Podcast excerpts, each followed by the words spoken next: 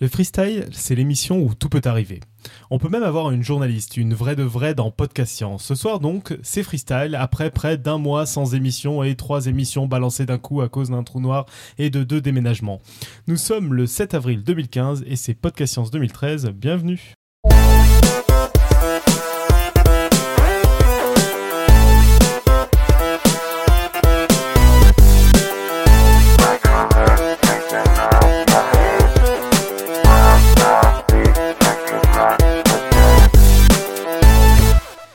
Salut à tous. Alors, on va commencer par un tour de table. C'est assez dur là, donc on est 6 euh, de podcast science plus une invitée. Alors, autant vous dire que le conducteur c'est du grand n'importe quoi. Donc, autour de table, je me contente de lire. Je suis un messager.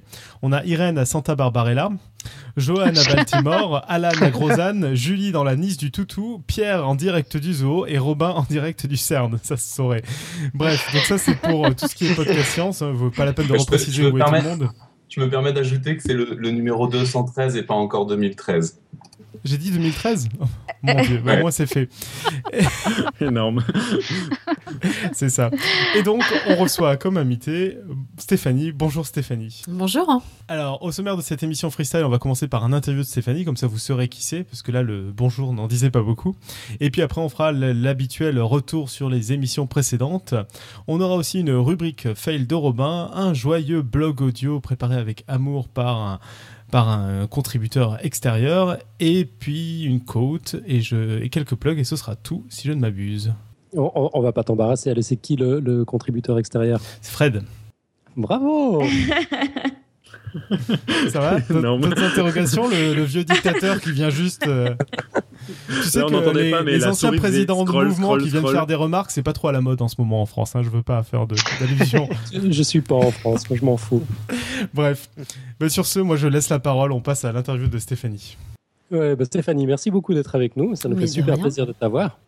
Bah, dans nos freestyles, on a eu pas mal de blogueurs, de podcasteurs, d'acteurs divers de la médiation scientifique en ligne. Euh, il y avait de nombreux journalistes, certes, mais qui gèrent leur communication euh, sur le web pour l'essentiel.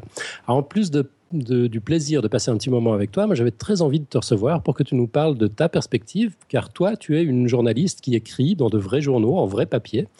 Euh, puis bon, accessoirement, tu as un parcours super intéressant. Après ta thèse, tu as occupé tes années postdoctorales tu étudié les cœurs d'embryons de poulet. ça ne s'invente pas. Et pas que. Et pas que. J'ai d'autres révélations à faire. ah ah, ça, ça, va être un épisode grandiose, on le sent. Euh, bon, on, va revenir sur tout ça. Euh, mais donc, tu as écrit pour les pages sciences du temps, en Suisse euh, et du Figaro en France. Alors j'aimerais bien commencer par ça. C'est des journaux qui sont réputés pour leur position plutôt à gauche pour le temps et bien à droite pour le Figaro. Je me demandais, ça fait une différence? Est-ce qu'on traite les sujets scientifiques différemment selon ses allégeances politiques? Alors, euh, tout d'abord, encore un grand merci pour cette invitation. Je serais contente d'être avec vous ce soir et de pouvoir euh, parler de tout ça. Et alors, pour répondre à ta première question, je pourrais déjà te dire que le un peu à gauche, voire le très à gauche du temps en Suisse, et finalement peut-être pas si loin du un peu à droite du Figaro en France. Euh, voilà, ça c'est une précision pour euh, les auditeurs euh, français qui ne connaîtraient pas tout à fait le paysage politique suisse.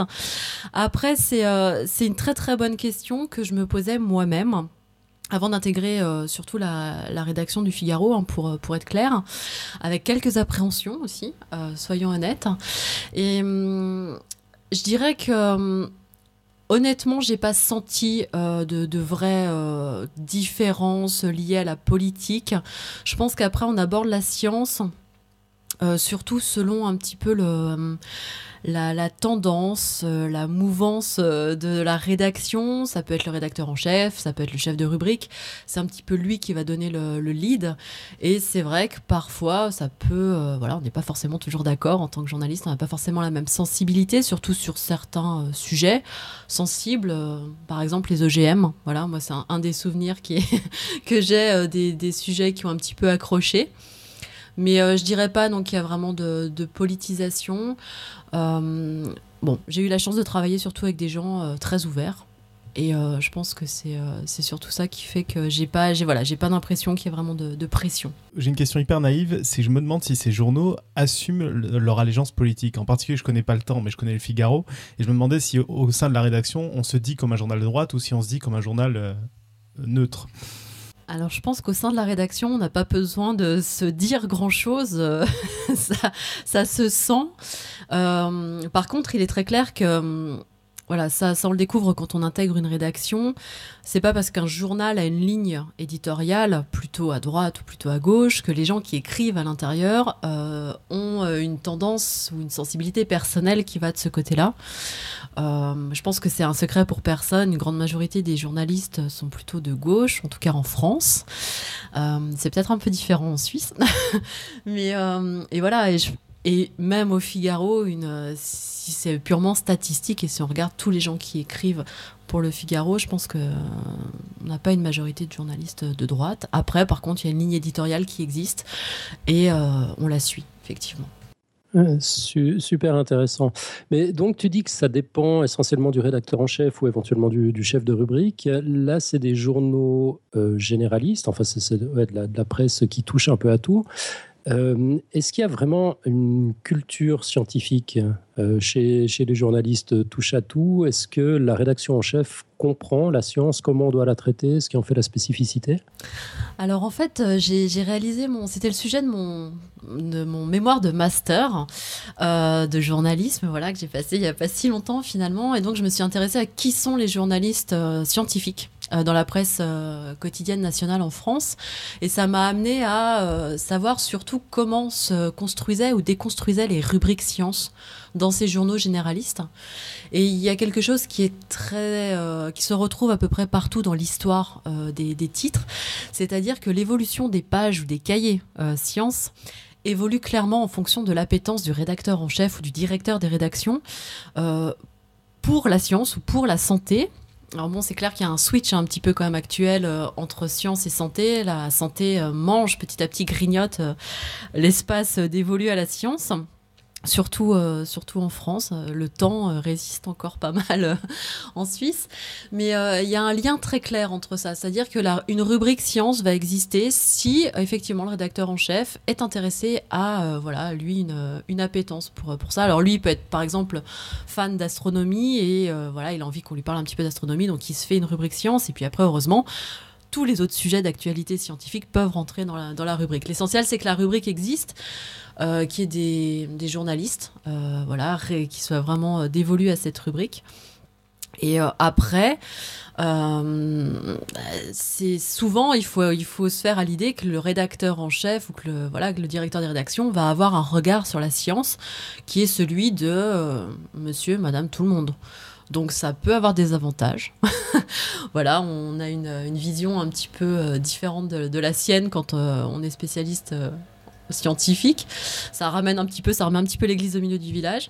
Et des fois, c'est compliqué parce qu'on aurait envie de traiter des sujets peut-être un petit peu plus pointus et, et c'est pas toujours évident à faire passer. Euh, ok. Tu, disais que ton travail de master portait sur euh, qui sont les journalistes scientifiques? Oui. Tu as, des réponses Mais oui, mais oui, j'ai fait un vrai travail d'enquête avec des vrais résultats, monsieur. Hein. Euh, voilà, je, pourrais même partager mon, mémoire euh, avec vous, euh, voilà, si vous le souhaitez. oui, oui, j'ai des réponses. donc, effectivement, souvent, les journalistes qui travaillent dans des rubriques étiquetées en sciences ou santé sont quand même des gens issus d'une filière d'études scientifiques. Donc, un profil qui se retrouve assez souvent, c'est l'étudiant fan de sciences qui est allé jusqu'au master et qui est arrivé à la deuxième année de master et qui a commencé à mettre les pieds dans un laboratoire. Et c'est généralement le premier contact avec la recherche qui, euh, qui brise le mythe et qui fait réfléchir les gens, voire reculer les gens. Et ce que racontent euh, souvent les personnes en, entretien, comme ça, quand elles, elles font part de leur, historique, elles disent bah, Je me suis rendu compte que j'aimais les sciences, mais que j'aimais pas la recherche. Et il y a une euh, voilà, il y a une différence très claire qui est faite entre ça et finalement voilà, c'est des personnes qui euh, veulent continuer à, apprendre des choses, à découvrir des choses, mais qui n'ont pas l'intention de rentrer dans le système académique en fait, qui euh, souvent les, les, déçoit. Voilà. Ah, mais ça, ça a, dû, ça a dû résonner pour toi. Toi, tu es une rescapée de la recherche, justement. Tu peux peut-être nous en dire un mot? Une, une, rescapée. oui, je suis une chercheuse défroquée. Euh, parce que je pense qu'on quitte un peu la recherche comme, euh, comme on quitte les ordres. Euh, voilà, c'est une communauté, c'est c'est une grande famille. Mais disons que moi, j'ai quand, même, j'ai quand même été plus loin que le master. Je suis quand même restée une bonne dizaine d'années dans la recherche. À écumer comme ça les, les, universités françaises et helvétiques. Et j'ai mis un petit peu plus de temps, effectivement, à, à, changer de chemin et à me diriger vers le journalisme. Ok, tu, peux peut-être nous parler rapidement de, de, ton parcours. Tu as étudié quoi exactement? Alors, euh, j'ai fait de la recherche parce que je voulais. Mon rêve était d'étudier euh, les protéines euh, découplantes des mitochondries des manchots en Antarctique. Et finalement, j'ai fait une thèse sur l'hypertension artérielle chez, chez l'être humain. Donc voilà, ce qui, ce qui montre déjà euh, ce qui est assez euh, représentatif des méandres de, de la recherche. Euh, excuse-moi de t'interrompre, avec prélèvement pour les manchots là? Oui, oui, eh ben, c'était c'était un petit peu pour ça que je voulais faire. Je voulais partir dans les campagnes. alors à l'époque, les gens partaient 14 mois en terre Adélie. Et donc, elle a étudié voilà, les manchots sur place. effectivement, il y a des prélèvements. voilà, il, y a des, il faut le savoir, il y a des manchots peu, mais qui sont sacrifiés pour euh, la science. Voilà. Il n'y a pas que, que, des, que des souris ou. Sacrifiés Attends, les prélèvements, c'était pour. Euh, si c'était pour des mitochondries, c'était pas juste euh, quelques plumes ou ça serait, sera pas suffit Non, parce qu'il fallait du tissu adipeux brun, des choses comme ça, donc c'était un petit peu invasif, on va dire, comme, comme prélèvement. Voilà. Mais c'était il y a longtemps, peut-être que ça se fait plus. Mais c'est super cruel. ah, c'est de la recherche. Voilà. non, mais je déconne. Je connais.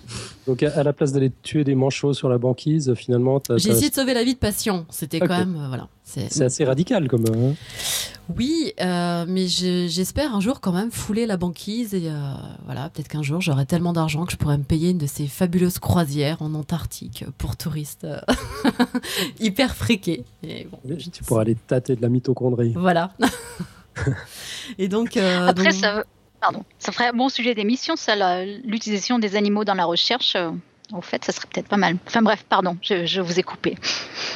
Euh, non, non, mais effectivement, c'est un excellent sujet, les animaux euh, dans la recherche.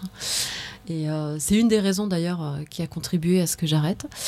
donc voilà, mais on y arrivera à la fin. Et après, donc effectivement, je, suis partie m'installer. donc j'ai passé ma thèse à Lyon. Euh, voilà, l'université Claude Bernard. Et après, je suis allée m'installer euh, dans les magnifiques euh, Alpes suisses. j'ai passé 4 ans à Lausanne et puis presque 4 années aussi ensuite à, Genève. Voilà. Donc j'ai travaillé d'un côté sur un modèle assez exotique, puisque je travaillais sur des, des cœurs d'embryons de poulet de 4 jours, pour être précise.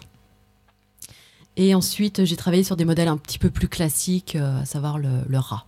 Voilà. Là, je pense que ça vaut le coup quand même de, préciser comment on, justement on visualise, parce que les gens s'imaginent bien que c'est dans un œuf, comment justement on visualise le cœur d'un poulet euh.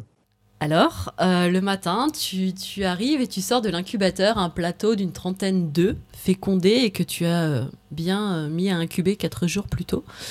Et tu récupères ces, donc ces œufs tièdes et tu vas ensuite casser ces œufs précautionneusement au-dessus d'un énorme bécher de 2 litres et récupérer le petit embryon qui ne s'attend pas à cette fin tragique, mais qui va servir euh, la recherche.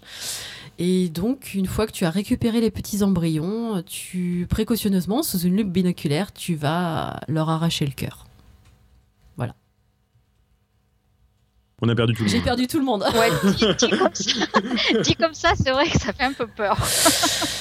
Bon, durant ces quatre années de travail, j'ai quand même espéré que hum, à cet âge-là, euh, les, embryons de poulet ne sentaient pas trop euh, ce qui était en train de se passer, et puis on essayait de faire vite et bien, et voilà. Je sais pas ce qui est le pire entre l'histoire ou Topo qui tenait après à, à, la, préciser absolument quoi.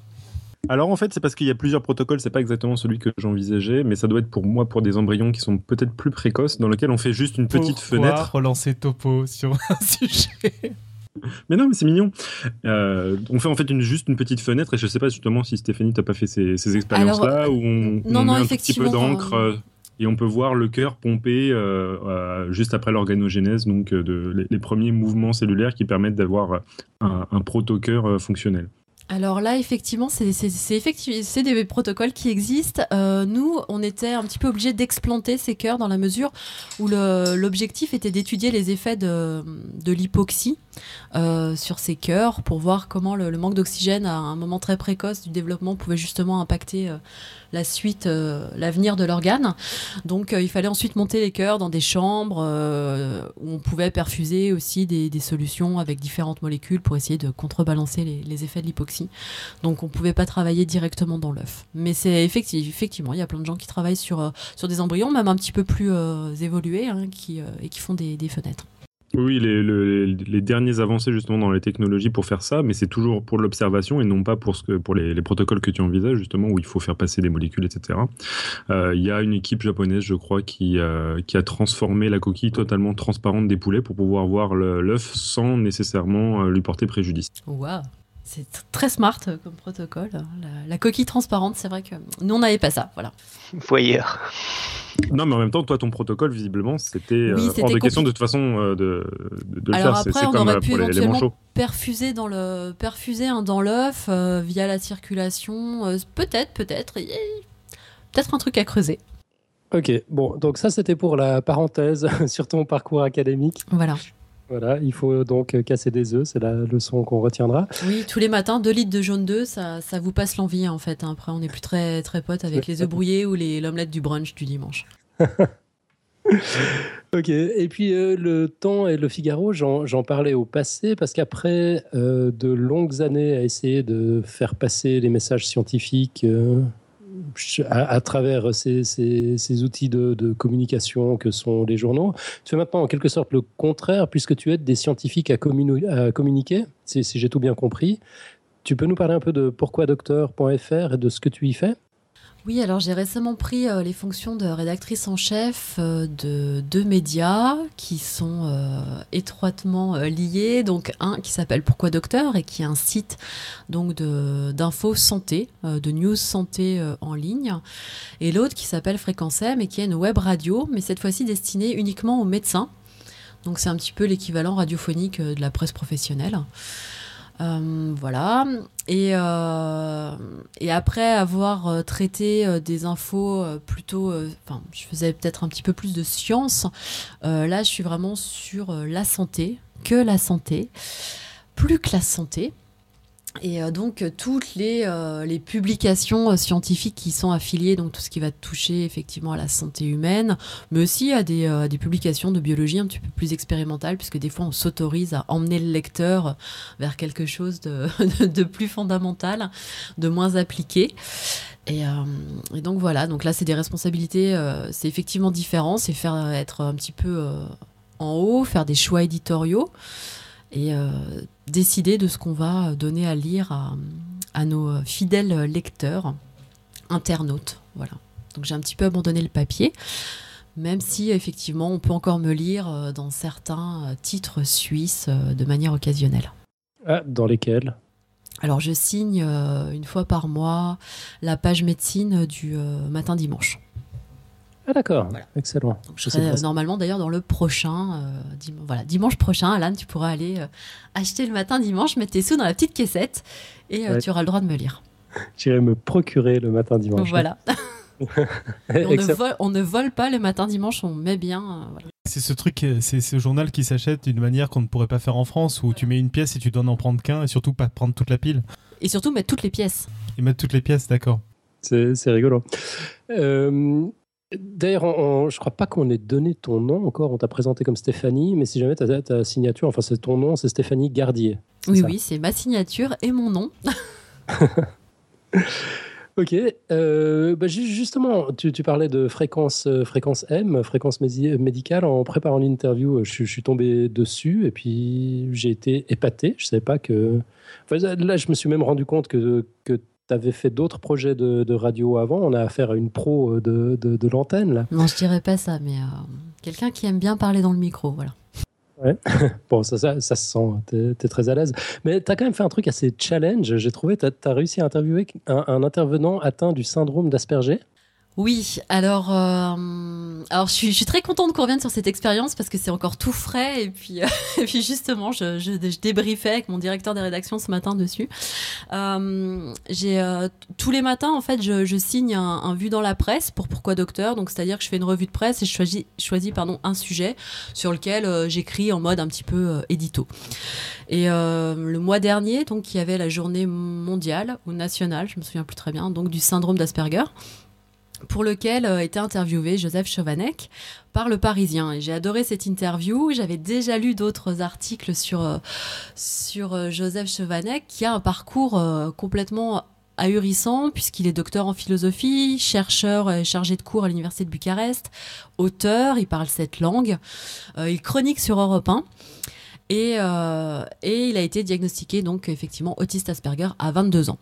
Je vais me permettre une petite parenthèse justement. Je, repère ce nom parce que je l'ai vu passer euh, dans le blog L'Aventura, le blog Le Monde qui est tenu par quelqu'un qui est contributeur au feed de Strip Science. J'ai mis le, lien dans la, dans la chatroom pour que vous puissiez regarder, qui visiblement a fait aussi un, un interview, mais cette fois-ci non pas retranscrit en audio, mais retranscrit en BD. Ah, format euh, intéressant. Et euh, voilà, et donc j'étais très intéressée. C'est un sujet qui, euh, qui me paraissait vraiment. on n'en parle pas forcément toujours ou assez de, l'autisme. Donc là, il y avait un petit peu une, une, occasion, puisque quand on est journaliste, qu'on travaille sur l'actu, il faut qu'il y ait une, une accroche actu, voilà, comme on dit. Et Joseph Chovanec a traduit et adapté Comprendre l'autisme dans la collection pour les nuls. Et je trouvais ça assez intéressant qu'on prenne ce sujet euh, parfois euh, ou souvent euh, présenté de manière dramatique et qu'on l'amène dans cette collection pleine d'humour et de dérision. Donc j'ai voulu le rencontrer et j'ai fait cette interview. Et c'était un excellent moment. on a discuté pendant 45 minutes, alors que voilà, son attaché de presse m'avait dit que ce sera 20 minutes. Alors j'étais un petit peu, un petit peu frustrée d'avance, et puis finalement ça a été mieux que prévu. Euh, mais après, c'est compliqué. Euh, donc voilà, bah, si tu as, écouté l'interview, euh, donc après, c'est une interview qui est montée. Hein, on choisit euh, quelques passages, on, a quelques questions. Et moi, j'étais un petit peu déçue, euh, voilà, par rapport à tout ce qui s'était passé dans notre entretien complet, du rendu de cette, de cette interview coupée. Mais c'était une très belle, euh, une très belle rencontre journalistique. C'est ces moments où on est très content, voilà, d'être journaliste et de pouvoir euh, avoir euh, des, des rendez-vous avec, avec des auteurs, avec des, chercheurs, avec plein de personnalités très intéressantes. Et je pense que finalement, l'interview aurait été beaucoup plus sympathique en vidéo. Et sinon, j'ai écrit un, article, j'ai retranscrit en fait cette interview sur, voilà, sur notre site, et je pense que ça passe mieux aussi en, en, papier, à l'écrit, on va dire. Voilà. Mais en tout cas, oui, c'était un peu challenging. Juste pour revenir sur ton expérience en radio, tu, peux nous en parler un petit peu? Donc, tu as contribué à Recherche en cours, à Ligre FM, à, d'autres choses encore? Oui, alors euh, j'ai fait des chroniques pour Recherche en cours euh, sur Aligre FM.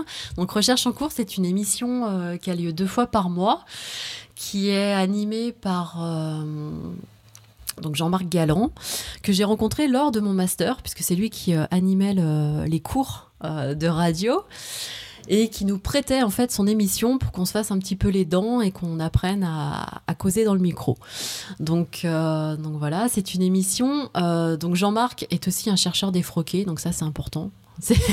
je crois que c'est ce qui, euh, voilà, ce qui, euh, je, me suis dit ah c'est cool, je suis pas toute seule. Euh, il y a une vie après après la recherche. Et donc lui travaillait au CNRS, il est resté au CNRS, mais il est passé du côté un peu médiation.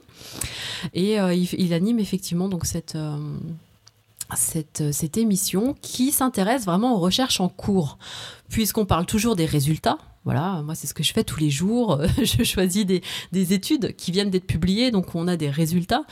Et là, lui s'intéresse vraiment à ce qui est en train de se faire. Donc euh, des projets qui débutent, euh, des projets qui sont euh, un peu des fois qui durent plus longtemps que ce qu'on pensait, mais en tout cas voilà, de la recherche en train de se faire. On reçoit un ou deux invités, on a une heure, donc ce qui est très confortable. Et, euh, et, donc Jean-Marc a eu la gentillesse de me faire un peu de place dans son émission pour que j'y anime euh, une chronique une fois par mois. Et je me suis intéressée, donc euh, j'ai fait un petit tour du monde de la recherche. j'ai voulu retrouver tous ces gens qu'on voit partir en postdoc ou qui s'expatrient parce que l'herbe semble plus verte dans les laboratoires hors hexagone mais dont on sait rarement finalement ce qu'ils deviennent. Donc voilà, j'ai exploré de Singapour à Israël en passant par Moscou ou le Costa Rica. Euh, des expériences. Euh, j'ai retrouvé des chercheurs qui étaient encore sur place ou qui étaient rentrés, et puis pour confronter un petit peu leur, expérience d'expat, de chercheurs expat, à ce qu'ils avaient vu du, système de recherche français. Et sinon, donc euh, oui, en parallèle, j'ai aussi fait des chroniques pour La puce à l'oreille, qui est l'émission scientifique de Radio Campus, et où là, je faisais une chronique qui s'appelait la chronique What the fuck, et qui parlait des études, soit des études un peu branques, soit des études mal comprises par, euh, par les médias, mais très très médiatisées, ce qui donne toujours lieu à des, euh, à des, voilà, des, grandes discussions généralement dans les laboratoires. Voilà, c'est ces études dont euh, le matin un chercheur arrive et puis il a, le, il a le journal gratuit dans les mains, puis il dit ah mais regarde ils ont encore rien compris ces journalistes et voilà donc c'est on discutait un petit peu de ça. Ok, bah, tu as, de la chance d'être débordé parce que là tu te serais fait recruter pour pour Podcastion. Bon, je vais y penser. Si j'arrive à dormir moins de, euh, ouais, moins de 7 heures la nuit, je peux peut-être faire quelque chose pour vous. Mais... Euh. c'est pas tombé dans l'oreille de sourd. Euh, Il y avait une étude scientifique, pardon de t'interrompre, une étude scientifique hier sur le temps de sommeil et la, durée de, vie des gens. Et moins de 7 heures, c'est pas bon. Oui, alors ça, c'est un, un, énorme problème quand tu es journaliste santé, par exemple. Tous les jours, tous les jours, tous les jours, tu es face à des choses terribles puisque tu dois euh, écrire sur la sédentarité tue. Manger devant son ordinateur n'est pas bon. Euh, vous coucher trop tard ou dormir pas assez augmente votre risque de diabète, votre risque de mort subite. Or, c'est la vie d'un journaliste. Et c'est très très dur psychologiquement, faut, faut l'avouer. On n'en parle pas assez. Je suis pas sûr d'avoir compris la chronologie. Tu participes toujours à ces émissions ou c'est fini? Non, j'ai dû arrêter parce qu'effectivement, j'ai pas, j'ai plus le temps. Voilà. Mais euh, ça a été euh, vraiment. Euh, enfin, j'ai adoré faire ces émissions. Voilà, c'est la radio bénévole. On est, on a une, liberté. assez assez grande, voire très vaste, et, et c'était vraiment beau. Je faisais ça avec beaucoup de plaisir. Du coup, moi, je suis assez intéressé parce que justement, je vois le, système d'Aligre FM dans lequel vous avez finalement un studio qui vous est fourni.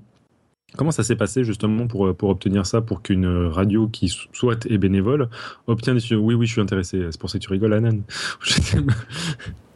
Je sais. Alors, Ali Grefem, il faut savoir que c'est une euh, des, si je dis pas de bêtises, une des premières euh, radios libres, euh, voilà, des, de l'époque d'il y, y, a longtemps. Hein, et qui a subsisté en fait. Donc elles sont très très peu, hein, ces, ces, radios, à avoir survécu pendant plus de 30 ans. mais c'est compliqué, donc FM fonctionne avec ben, un petit peu de subventions et puis, et puis beaucoup de bonne volonté de la part des gens qui, qui la font tourner. Mais donc oui, on a, on a un studio il y a même euh, un réalisateur disponible pour, euh, pour l'enregistrement des émissions. Et il y a beaucoup, beaucoup d'émissions finalement qui, euh, qui, se font à Aligre FM. Si vous regardez donc sur le, le site de la, de la, radio, il y a foultitude, et c'est très divers. Ça va de la musique brésilienne en passant à des réflexions philosophiques, à des émissions effectivement de science. Donc voilà. Après, plus concrètement, comment on fait pour rentrer dans Aligre FM et obtenir une tranche horaire J'avoue que je ne saurais pas te dire. Je... Mais je peux me renseigner. Bah écoute, ouais. bon, faudra qu'on atteigne un, format stable par contre, hein, si on veut rentrer dans la Ligue FM. Ah oui, ça par contre, là, c'est ouais, c'est un petit peu. Hein. Je pense que c'est mort, on va rester, on va rester en ligne.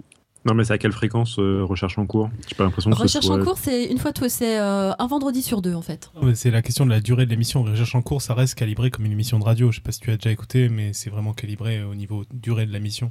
Oui, parce qu'on se fait sortir après par euh, voilà par par le l'émission d'après. c'est un problème qu'on connaît pas ici. Heureusement, on, est tellement pro. Je viens de changer mes piles pendant que vous en avez les piles du micro parce que j'ai voulu parler, je pouvais plus. Il y avait plus de piles dans le micro.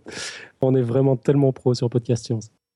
Euh, tu as utilisé plusieurs fois euh, l'expression chercheuse défroquée. Oui, j'assume. Comment s'est passée euh, l'excommunication et surtout comment ou l'excommunion, je ne sais même pas comment on dit. et puis surtout comment tu t'es retrouvé à faire du journalisme au final? Alors, l'excommunication, je crois que c'est comme ça hein, qu'on dit, c'est bien passé, ça s'est bien passé. donc ça c'est pareil, je tiens à le souligner, je suis pas du tout partie fâchée, je, suis vraiment restée amoureuse et des sciences, mais aussi vraiment de la recherche et des gens qui la font. Je crois que j'ai une vraie C'est plus qu'une sympathie hein, pour euh, mes anciens collègues. Et c'est pour ça que je suis ravie de pouvoir euh, tous les jours euh, mettre en avant les travaux de, certains. j'ai décidé, alors c'est toujours, compliqué. Hein. Pourquoi tu as arrêté la recherche? Parce que c'est d'abord ça. Bah, c'est une conjonction de plusieurs circonstances qui font que.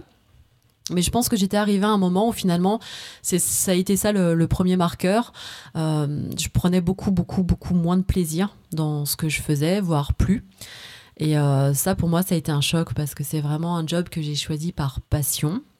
Euh, on passe pas un doctorat par hasard, on choisit pas de faire un postdoc puis un deuxième euh, comme ça pour juste pour le fun. Donc j'avais des convictions j'avais euh, j'avais une vraie envie.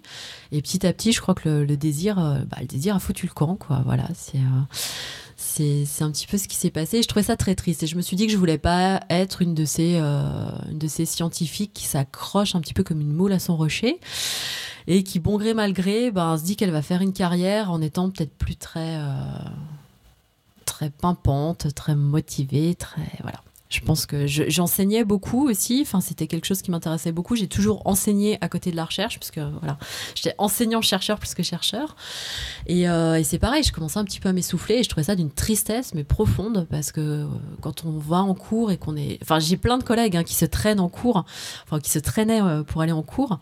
Et je trouvais ça tellement triste. Donc voilà, je voulais pas, je voulais pas devenir une chercheuse acariâtre frustrée.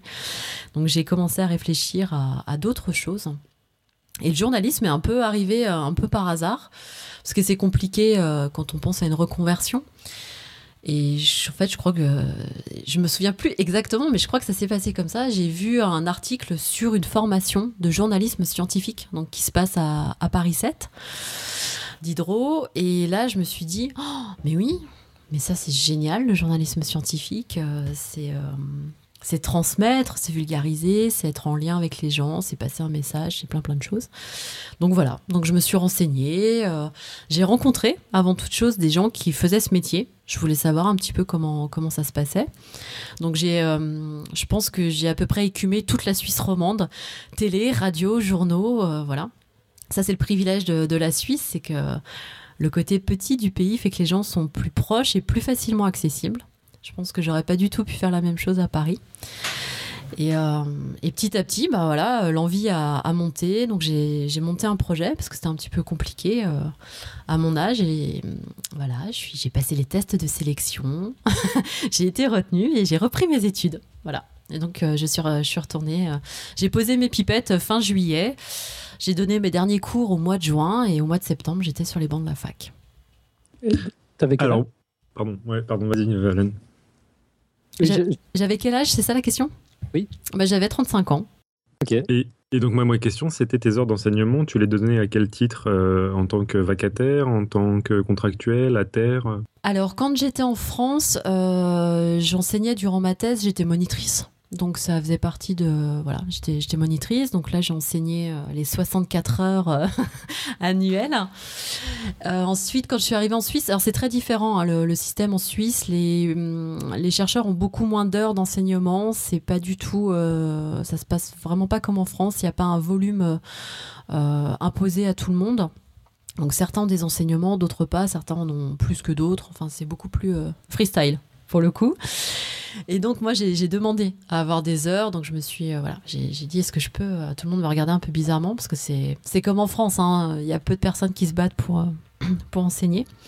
Et donc là bah voilà, c'était un petit peu c'était du bénévolat finalement parce que j'étais pas plus payée parce que j'enseignais, mais mon chef, mon directeur de, de recherche voilà, qui lui-même enseignait, trouvait ça très bien et donc me laissait partir du labo quand, quand j'avais des heures à assurer. Pierre, c'était bah, pourquoi pourquoi cette question? Pourquoi Non, mais attends, c'est pas moi qu'on interview. non, mais ça, ça, m'intéresse de, de, comprendre euh, le, fond de ta question. Moi, je ne l'ai même pas comprise, en fait. Je connais pas cette terminologie euh, vacataire, etc. C'est du jargon franco-français, ça. ça ouais. En fait, tu peux faire tes heures d'enseignement sous différents contrats. Tu peux faire des heures de vacation dans le sens où tu fais quelques heures qui sont payées au lance-pierre et qui sont une sorte d'activité extra professionnelle. Tu peux mhm. faire quelque chose qui est intégré dans ton contrat. C'est par exemple le cas du monitorat, dans lequel c'est un contrat doctoral qui, pour obtenir une bourse d'une certaine euh, somme, euh, nécessite que tu fasses des heures euh, de, d'enseignement. C'est aussi une sorte de passerelle pour devenir enseignant-chercheur à l'issue de ton doctorat. Et enfin, moi par exemple j'en ai bénéficié, tu peux payer tes années surnuméraires de thèse en réalisant, euh, en prenant un rôle spécial en France qui s'appelle ATER, c'est attaché temporaire d'enseignement et de recherche, et qui nécessite de faire des enseignements. D'accord. Ce que tu cherchais à évaluer, c'était combien d'heures elle enseignait, c'est ça Exactement. D'accord. Et puis, globalement, sous, quelle forme aussi? Ouais, en Suisse, euh, alors en Suisse c'était super intéressant. Donc bon, je suis partie effectivement de France où j'ai euh, j'ai fait ce monitorat, donc c'était des, des, TP, des TD principalement. Euh, je faisais donc 64 heures équivalent euh, TD par an, si je me souviens bien. Après, donc en Suisse, j'avais un volume horaire qui était moindre. Euh, je pense que j'enseignais à peu près 40 heures les plus grosses années, j'enseignais 40 heures par, an. Mais par contre, sous des formes beaucoup plus, enfin, plus intéressantes, en tout cas plus originales, puisque ils ont un truc qui s'appelle l'APP en Suisse, donc l'apprentissage par problème. Euh, qui est surtout utilisé dans les facultés de médecine et qui est absolument génial puisque ça nous vient du, Canada, l'université de Sherbrooke. Euh, et effectivement, donc on est en groupe, l'enseignant est en groupe avec, euh, bon, idéalement c'est 8, hein, ça, finit souvent à 10 ou 12 étudiants. Et on, on, bûche en fait sur un cas clinique, on leur propose un cas clinique et c'est eux qui vont construire leur apprentissage. L'enseignant finalement se doit de rester à sa place qui est celle d'un tuteur. Donc on est vraiment là pour les faire progresser dans leur apprentissage, pour les guider. Euh, c'est des donc il y a un, un cas enfin voilà par unité. Par exemple donc moi je m'occupais de cardio cardiologie par exemple. Donc il y avait six problèmes pour traiter le, programme de cardio. Et chaque problème est traité en deux séances un aller et un retour. Donc à l'aller on défriche on pose les questions. Ils essayent de progresser par eux-mêmes avec ce qu'ils ont euh, déjà comme connaissances et après, ils bûchent un petit peu euh, avant le retour et ils arrivent, ils mettent en commun euh, leur, ce qu'ils ont pu découvrir entre-temps pour essayer d'expliquer ce cas clinique qu'on leur a soumis. Et j'ai trouvé ça très très intéressant. C'est quelque chose que je connaissais pas du tout. J'ai dû me former pour, euh, pour le faire. Et euh, j'ai beaucoup apprécié d'ailleurs toutes les formations euh, à la pédagogie qui étaient proposées en Suisse. J'ai trouvé qu'il y avait un petit peu plus d'efforts qui étaient faits qu'en France.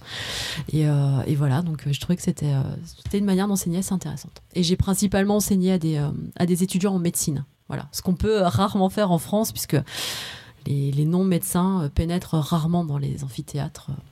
Moi, j'ai fait mes vacations pendant ma thèse euh, en première année de médecine pour faire de la physique. C'était assez intéressant, parce qu'ils bon, ils m'aimaient pas trop trop ça, mais comme ils bossaient beaucoup beaucoup, ils finissaient par y trouver un intérêt à la fin, et j'ai bien aimé. Et, donc, c'était en France? C'était en France, oui, à Paris 5. Ça, ça, si. Ok, euh, Stéphanie, est-ce que cette expérience d'enseignement a un lien avec, euh, avec ce que tu as fait par la suite? C'est ça qui t'a donné l'envie de, communiquer sur la science, de partager? Oui, je pense parce que euh, globalement, et ce qui me manque, alors les gens me posent la question encore et me disent est-ce que ça te manque pas la recherche? Alors je dois avouer que non, la recherche ne me manque pas. Par contre, l'enseignement me manque un peu. Et, et, je prenais énormément de plaisir dans, dans cette tâche-là. Ce qui, encore une fois, n'est pas le cas de, beaucoup, beaucoup de chercheurs qui vivent plutôt ça comme une obligation. Mais non, non, moi, je trouvais que c'était, vraiment euh, très enrichissant. J'adorais les échanges avec les étudiants. Je trouvais que ça obligeait à une remise en question permanente, euh, que d'une année sur l'autre, ben voilà, on pouvait arriver avec le même programme, les mêmes cours, mais qu'on savait jamais exactement ce qui allait se jouer pendant, ces heures d'échange. Et, euh, et, je trouvais ça vraiment... oui, je crois que c'est ça, c'est enrichissant humainement, scientifiquement.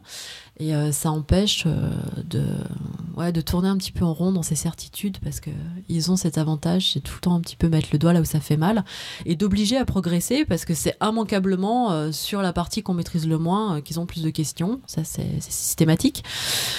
Donc, euh, donc voilà. Et, je crois que oui, il y a beaucoup. Pareil, j'adorais. Euh, enfin, la partie que je préférais, c'était aller en congrès, euh, faire des présentations, préparer des posters, choses comme ça. Donc, je crois que j'avais plus que de faire la recherche. Ce qui me plaisait vraiment, c'était de transmettre à la fois ben, les résultats sur mes, travaux et puis aussi le, les fondamentaux à des étudiants.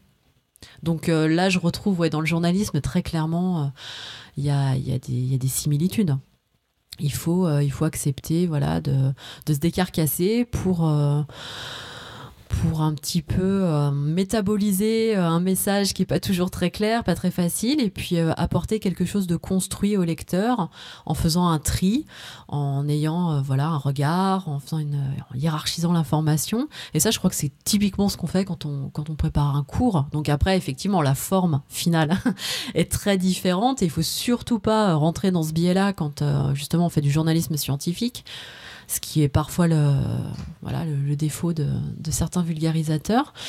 Mais euh, je pense qu'il y a beaucoup de choses en commun, oui. Euh, ouais, si on peut s'arrêter deux minutes sur, euh, sur ce biais, c'est intéressant. C'est quel biais? C'est le biais de faire de la pédagogie en faisant de, l'information, c'est ça? Ouais, ça, je crois que c'est quelque chose qu'on qu'on retrouve. Enfin, ça, ça c'est sans doute plus exacerbé chez les personnes qui ont une grande, culture scientifique en fait, et qui vont chercher à hum, soit d'une certaine manière étaler ce qu'elles savent, soit vouloir trop en faire. Et, euh, faire rajouter un cours euh, voilà au milieu de leur article et c'est assez euh, indigeste et je pense qu'il faut être très vigilant là-dessus, c'est-à-dire que hum, voilà, faut bien savoir à qui on parle. Et moi, c'est un problème auquel je suis confrontée maintenant euh, tous les jours, puisque je traite une information que je vais d'un côté, euh, voilà, qui va aller vers, des, vers le grand public, et de l'autre côté, que je vais distribuer à des, à des médecins. Donc, on ne parle pas du tout euh, de la même manière aux deux. On ne met pas du tout les curseurs au même niveau. Et pourtant, il faut qu'à la fin, les deux aient reçu un message qui, qui, va, voilà, qui va leur apporter quelque chose, que l'information soit comprise et surtout les ait intéressés. Donc, euh, je pense qu'on peut, on peut vite avoir tendance où il y a. Enfin, moi, je le, je le faisais aussi au début. Hein, c'était, c'était un travers parce que je voulais en plus avoir cette rigueur scientifique où on veut tout dire, on veut euh, mettre tous les détails. Et ça, c'est le piège ultime. C'est, c'est apporter finalement trop de détails. Euh, ça va noyer le lecteur parce que comprend pas pourquoi on lui parle de tout ça et on n'a pas la place souvent de rentrer dans les détails. Donc finalement, on rajoute par-ci par-là des choses qui, euh, qui brouillent, qui brouillent le message. Donc euh, il faut être capable de, de trancher et de sélectionner. C'est vrai que c'est pas toujours évident parce qu'on a l'impression de trahir finalement le, le, message initial qui était dans la publication. voilà. Donc il faut il faut arriver à s'affranchir de ça. C'est presque un travail de traduction finalement que de, que de communiquer la science. Je crois qu'il y a une part, euh, oui, il y a une part de ça. Il y a une part de ça, euh, si ce n'est qu'il y a une réinterprétation. Euh, communiquer la science, en tout cas sous l'angle journalistique, c'est finalement tu, tu, racontes la science comme tu racontes la politique ou l'économie. Il faut raconter. Voilà. Être journaliste, c'est raconter une histoire et jamais oublier qu'il faut la raconter cette histoire. Donc euh, même quand le sujet s'y prête pas forcément, même quand le sujet on l'aime pas forcément, parce que ça ça peut arriver aussi. Mais euh, et moi je pense qu'un des meilleurs conseils qu'on m'ait donné quand je débutais, qui m'a paru sur le moment un peu euh, peut-être un petit peu vain et qui m'a beaucoup servi finalement par la suite et que maintenant voilà j'essaye de, de, ressortir aussi aux jeunes journalistes que je côtoie. on m'a dit il faut toujours écrire en pensant à quelqu'un. Donc euh, oui, certes. Et je pense que c'est très très très important puisqu'on a tous tendance à écrire pour nous-mêmes, c'est-à-dire à écrire sur ce qui nous intéresse et justement en, y mettant ce qu'on connaît le mieux, ce qu'on maîtrise le mieux. Et il faut, ça aide à sortir de ça, de se dire, ok, euh, globalement, est-ce que si demain matin ma mère lit l'article, elle va comprendre quelque chose? Et ça, c'est une question qu'on se pose sans doute pas assez souvent, et pourtant il faut. Voilà. Je dis ça à chaque fois à toutes les personnes qui passent au panel de la découverte pour euh, faire des exposés. Mais il faut, il faut. Avec les deux questions de est-ce que, est-ce que ma mère comprend et est-ce que ça l'intéresse? Exactement, exactement. Donc. Euh, euh, j'ai eu cette chance, peut-être que ma mère en fait trouve ça très sympa de lire tous mes articles. Donc et bon, au début, je pensais qu'elle les lisait, puis c'était très sympa. Voilà, sa fille était journaliste, elle signait, donc bon, on imagine bien qu'une maman peut être sensible à ça. Et en fait, ce qui était génial, c'est que sans que je lui demande rien, ma mère, le lendemain, débriefait par mail et m'envoyait un petit message en me disant Ah, j'ai lu ton dernier papier. Bon, alors c'est super intéressant, cette histoire de blablabla, de machin. Et donc là, il y avait des, des moments très sympas parce que je me disais Ouais, génial. J'ai fait 7000 signes sur un sujet hyper pointu, ma mère a compris. Et puis il y a d'autres moments où on se rend compte qu'on est complètement passé à côté. Mais ça aide en tout cas et c'est très formateur. Ça, ça, déjà, ça apprend l'humilité et puis ça permet d'avoir une pratique assez réflexive sur, sur la manière dont on écrit. Tu remercieras ta mère hein, parce que c'est vraiment euh, très très précieux comme euh, ah, genre de retour. Oui, oui, ah, non, c'est magnifique, c'est magnifique. Et Pour ma euh, thèse, moi j'ai eu des corrections d'orthographe, c'est tout. pas, pas eu d'autre chose. Donc, non, non. Je, pense, je, sais, pas si ma mère a lu ma thèse en fait, mais peut-être, ouais, j'ai un doute maintenant. Mais en tout cas, mes articles, ouais, elle les, elle les lit et il y a pire que les corrections orthographes, il y a les corrections uniques de légendes de figures qui laissent dire qu'il a lu que les figures en fait. Bon, ma, question euh, suivante allait être tout naturellement quand tu as, dit qu'il faut écrire pour quelqu'un. J'allais te demander tu écris pour qui, mais je crois que tu as, bien répondu à la question. Alors j'écris pas que pour ma maman, hein, euh, mais euh, non, je pense que ce qui est très important, c'est de penser à son lecteur de manière générale et de la même manière que je pense qu'il faut vraiment aimer les étudiants, enfin de manière générale, c'est-à-dire qu'il faut avoir pour, être un bon prof et et ils le sentent et ils vous le rendent. Enfin, en tout cas, on a tous vécu ça d'un côté hein, ou de l'autre. C'est-à-dire que quand on était étudiant, ben les profs, euh, voilà, quand on avait un peu rien à faire, on, le sentait et puis c'était c'était pas très cool. et ben les lecteurs, je pense que c'est la même chose. Il faut avoir le souci euh, du fait qu'ils sont là et qu'ils vont lire, essayer de leur servir quelque chose qui, va leur faire plaisir. Et je pense que quand on met cette intention dans son écriture, euh, on n'écrit pas des Pulitzer tous les jours, malheureusement, mais en tout cas, l'intention, je pense que c'est quelque chose qui est super important. L'intention de faire plaisir. Ouais, tout à fait. Ça, ça me fait plaisir d'entendre ça.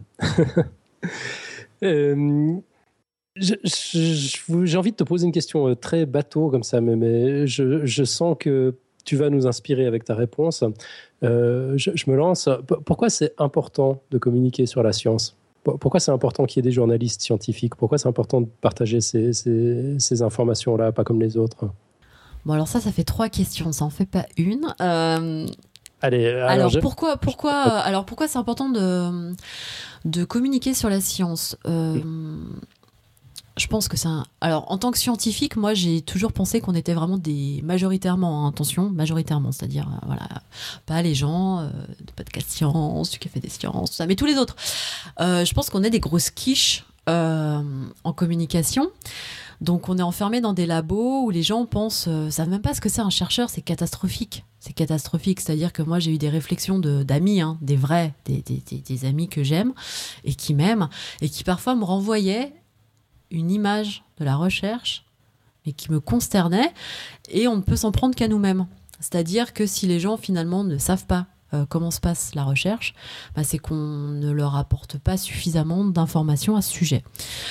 Euh, quelque chose qui est très typique et qui est au-delà du journalisme, hein, mais globalement, euh, on a pléthore aujourd'hui de, séries télévisées. On a des trucs sur des avocats, sur, euh, sur des médecins en long, en large, en travers, sur des légistes, sur des policiers, sur je ne sais qui encore, sur des journalistes aussi. Il y a extrêmement, extrêmement, extrêmement, extrêmement peu euh, de séries qui s'intéressent à la vie de chercheurs. Voilà.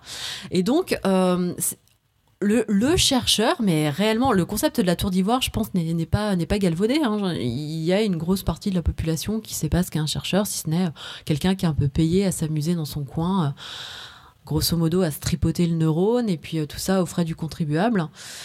donc, je pense que voilà, l'importance de communiquer euh, sur la science, c'est déjà d'expliquer et de montrer et de donner du feedback simplement aux gens, effectivement, qui, par leurs impôts ou leurs dons à des fondations, des choses comme ça, bah, nous, nous enfin, me, permettaient de travailler, permettent en tout cas aux chercheurs de, travailler et surtout, il faut euh, familiariser euh, les gens avec cette profession euh, je crois qu'on c'est important aussi pour le bien-être euh, des chercheurs qui finalement se sentent pas toujours très aimés ou très reconnus ou euh, voilà.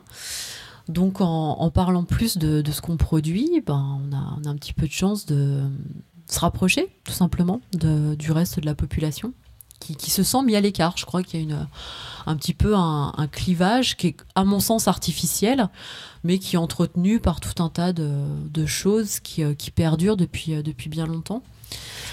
Est-ce que ça ne pourrait pas, au contraire, être institutionnalisé ce genre de, de, perspective d'aller vers, euh, vers autrui, justement, quand on est. Bah, par exemple, les écoles doctorales pourraient très très bien s'occuper de la formation du scientifique à essayer de toucher son public. Complètement. je pense qu'il y a des. je pense qu'il y a des programmes doctoraux euh, qu'ils font. Alors, je ne me souviens plus si c'est en France ou en Suisse. Là, j'ai un petit, euh, moment de confusion. Mais en tout cas, c'est important. Ça, je crois que éduquer, euh, entre guillemets, les jeunes chercheurs dès le départ au fait que être chercheur, c'est compliqué parce qu'on demande beaucoup de choses déjà à un chercheur. Hein.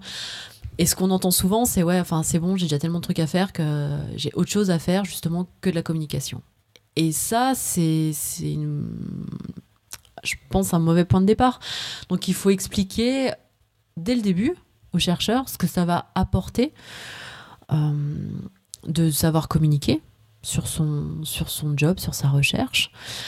Euh, ça peut avoir des, implications après, on peut lui expliquer qu'effectivement, quelqu'un qui sait facilement communiquer auprès du grand public va être aussi plus percutant auprès des, euh, des instances qui vont décider un petit peu de lui donner des sous ou pas, puisque finalement, quand on regarde comment ça se passe, on parle souvent quand même à, des gens qui sont pas hyper spécialistes du domaine dans lequel on travaille.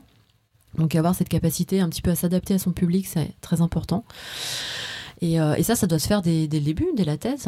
Et il devrait y avoir effectivement plus d'incitation de, la part des écoles doctorales euh, auprès des, jeunes chercheurs, mais pas que. Je pense qu'il faut aussi sensibiliser les chercheurs. Euh, moi, je suis assez frappée en France. Alors, euh, voilà, j'ai travaillé pour des médias suisses et français, euh, vraiment de manière euh, concomitante. Et c'était terrible de voir le fossé entre les capacités de communication des chercheurs suisses et celles des chercheurs français. C'est-à-dire que le chercheur français est presque surpris qu'on l'appelle pour parler de, son, sa dernière publication.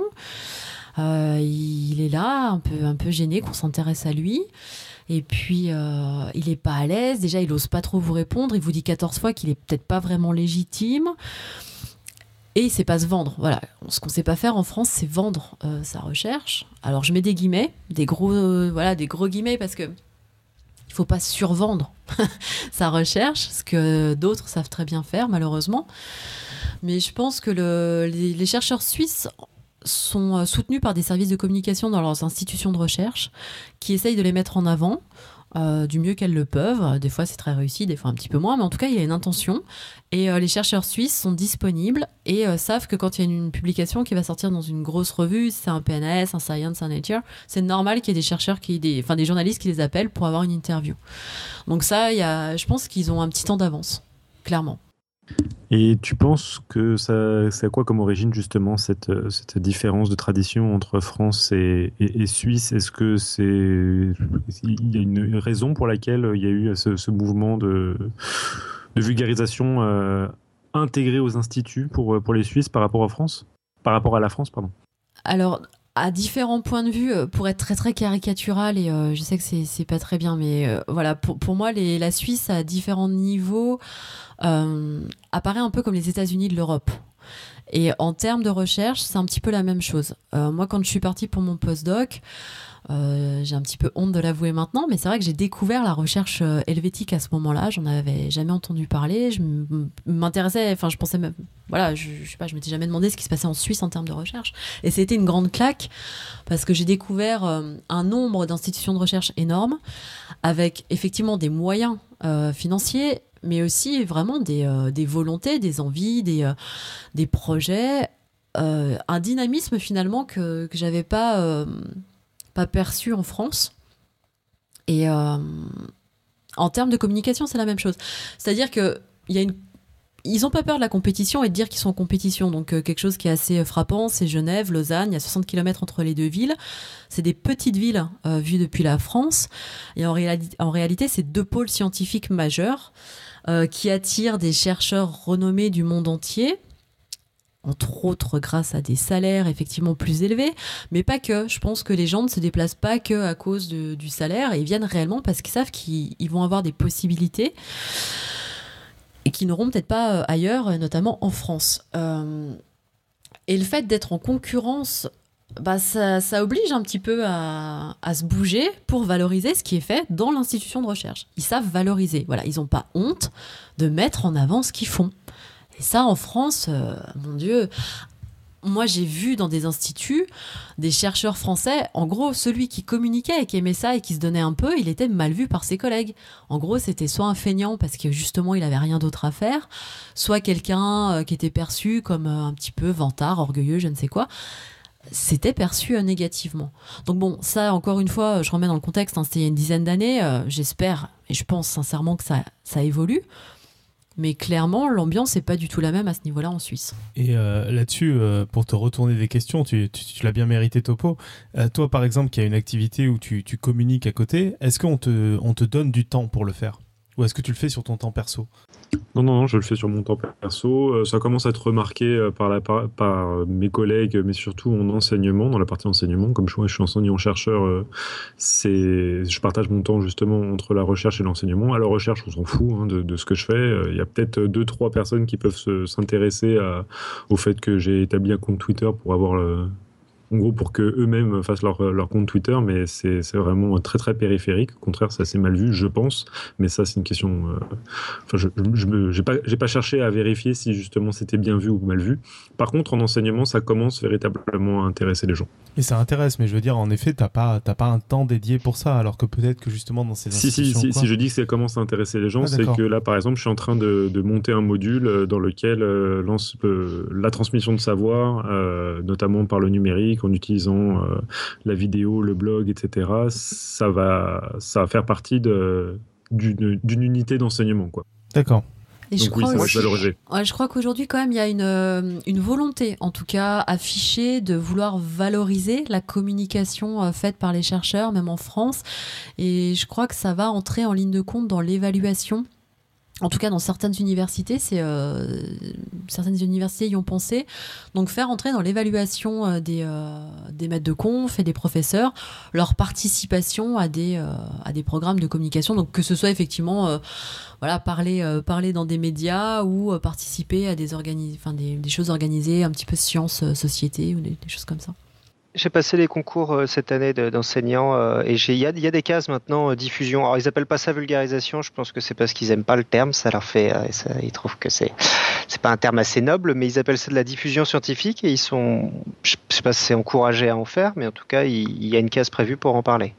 Mais c'est vrai que j'ai remarqué aussi que moi là je suis actuellement au postdoc aux États-Unis et la spécificité, bah, c'est que par exemple là je suis à mes heures de travail et ça dérange pas du tout mes mes, enfin, mes, mes chefs que je fasse ça, alors qu'en France, ça serait, je pense, moins, bien vu. Enfin, quand j'en parlais avec mes collègues français, c'était moins bien vu. Moi, ce que, ce que enfin, je suis assez euh, dépitée, hein, je crois que le, mot est juste, euh, parce qu'effectivement, je disais, voilà, je suis partie de la, de la recherche, mais je suis, euh, je suis pas du tout, voilà, je suis en très bon terme, mais j'ai envie de valoriser aussi le travail qui, qui est fait par les anciens collègues de manière générale. Mais c'est triste à dire, en tant que média, on est abreuvé de communiqués de presse des universités américaine, anglo-saxonne, suisse parfois, puisque eux ont compris. Donc, euh, donc voilà, dans les bases de données de communiqués de presse, on voit des, euh, des publications de l'école polytechnique fédérale de Lausanne ou de Zurich, ou de l'université de Genève aussi parfois. Mais globalement, c'est la croix et la bannière pour trouver de la com euh, sur les, publications françaises. Donc, c'est-à-dire qu'il y a des gens qui, sortent des, des, des, grosses publications, vraiment des choses importantes, des choses intéressantes. Enfin, voilà, il y a tellement de choses qui se font en France et on n'y a pas accès parce qu'il faut pas se leurrer, c'est-à-dire que le journaliste, lui, par contre, n'a pas le temps d'aller s'éplucher euh, je ne sais quelle base euh, obscure pour se dire ah oui tiens ce serait peut-être bien. Donc il attend quand même que les institutions attirent son attention et lui disent ah bah attendez euh, il y a ça qui s'est fait chez nous voilà c'est bien. Et ça malheureusement ça se fait très peu. Donc en tant que journaliste aujourd'hui ben voilà en France j'ai un mal fou à trouver des publis françaises sur lesquelles faire un article alors que quand euh, je travaille pour la Suisse, mais je pense que je pouvais. typiquement, quand on travaillait autant, si on avait voulu, on aurait pu faire une semaine rien qu'avec des publications suisses. Donc là, il y a un vrai problème, clairement. Euh, Stéphanie, j'aurais encore un million de questions à te poser. Je crois que je pourrais t'écouter encore pendant. Euh, mais là, on me rappelle à l'ordre, on me tape sur les doigts. Il y, a encore plein, plein, plein de choses à, à raconter dans. Et tu, tu crois qu'on a laissé assez de temps à Robin pour finir sa rubrique? Non, certainement pas. Robin va improviser comme d'habitude. Euh, Stéphanie, ce que je te propose, c'est que tu reviennes une fois. Et puis on te posera encore les. Mais volontiers. Tu reviens au moins une fois. Non, voire même qu'elle nous fasse une rubrique mensuelle, quoi. on va voir si Tout de suite, hein, euh, clac. Mais je reviens volontiers euh, vous, vous parler. Maintenant que je sais où habite Nico, que c'est hyper pratique et qu'il y a du champagne au frais. Enfin, il y aura peut-être pas à chaque fois. Là, tu l'as refusé, donc. Parce que comme dans les émissions de télé, il n'y a pas d'alcool, on est au jus de pomme. Enfin, moi, je, moi, je suis au jus de pomme. Hein. les standards suisses, c'est bien. Bravo, je suis fier de toi, mon petit. Euh, Stéphanie, en attendant, où est-ce qu'on te retrouve sur l'Internet mondial? Sur l'Internet mondial hein. Sur l'Internet mondial, par opposition à l'autre. Enfin, voilà, c'est ça, le, fameux Internet mondial. Bon, on me trouve, euh, on me trouve sur Twitter, euh, voilà. Euh, on te trouve où sur Twitter? On me trouve sur Twitter, mon, mon pseudo, qui n'est pas un pseudo d'ailleurs, est euh, S underscore Gardier, voilà, puisque j'assume mes tweets autant que mes articles. Et euh, on peut me retrouver donc, euh, on peut retrouver mes petits éditos du matin sur le site que je vous conseille, pourquoidocteur.fr. Et en plus, on a une nouvelle maquette dès demain. Donc, si vous voulez découvrir notre nouveau site, là, en ce moment, le back-office est en train de migrer. Donc, je croise les doigts parce que je suis très inquiète. J'imagine que tout est en train de péter. et tout est en train de péter. voilà. et qu'en fait, je n'ai plus de site. Mais euh, voilà, donc demain, euh, la nouvelle maquette euh, vous attendra. Et on me retrouve, euh, on me retrouve où? Bah voilà, c'est bien. Et donc on me retrouve en Suisse euh, aussi. Euh, oui, alors on n'en a pas parlé, mais je travaille, je travaille effectivement pour planètesanté.ch qui est un site santé, plutôt orienté santé, sciences biologiques, purement helvétique. La santé helvétique. La santé helvétique. Merveilleux. Bah, écoute, Stéphanie, un immense merci. Mais non, merci à vous. J'étais ravie de participer euh, et de faire mon baptême de podcast science. Ouais, ton premier podcast science, mais ça. Ouais, tu reviens quand tu veux, ouais. cool. merci beaucoup. Et on enchaîne, on doit enchaîner avec la rubrique fail de Robin, c'est ça? Ah bah c'est ça, qui vient d'être fini. Euh, fini, j'irai peut-être pas jusque là, mais mais c'est bien avancé. Commencer. Euh, dans les dans les gens qui subissent un échec, il y a les gens qui se trompent, il y a les gens pas assez attentifs, il y a les gens qui sont un peu cinglés et qui, qui, ont une vision complètement délirante, il y a les gens qui pensent pas aux conséquences de leurs actes, comme l'inventeur fou présenté par Alan la dernière fois. Euh, et puis il y a aussi les gens, c'est pas leur faute, ils arrivent pas au bon moment, ils, ont une bonne idée, c'est une bonne idée, mais c'est pas la bonne idée. On pouvait vraiment trouver mieux. donc du coup c'est quand même un échec, alors que pourtant c'était pas une mauvaise idée forcément. Alors il y a, des exemples technologiques, je, les, je, les, liste un petit peu parce que ça permettra peut-être mieux de comprendre le ce que je veux présenter ce soir. Euh, bon, il y a, y a, évidemment l'exemple, euh, on va pas trop revenir dessus parce que c'est un peu douloureux pour moi, mais l'exemple du Minitel, hein, qui est quand même euh, quelque chose qui était précurseur en son temps, mais qui a été assez rapidement dépassé par l'Internet mondial. On peut pas complètement parler d'échec d'ailleurs, parce que pendant quand même une ou deux décennies, c'était bien. Et puis tu l'utilises toujours, donc. Euh.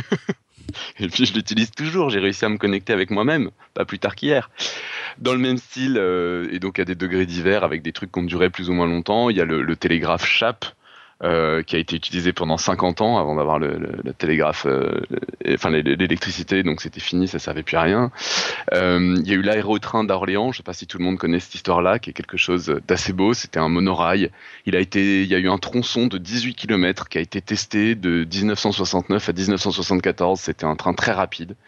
Et puis, ben, on a finalement choisi de développer le TGV, pas l'aérotrain. Donc, il y a toujours 18 km qui servent à rien.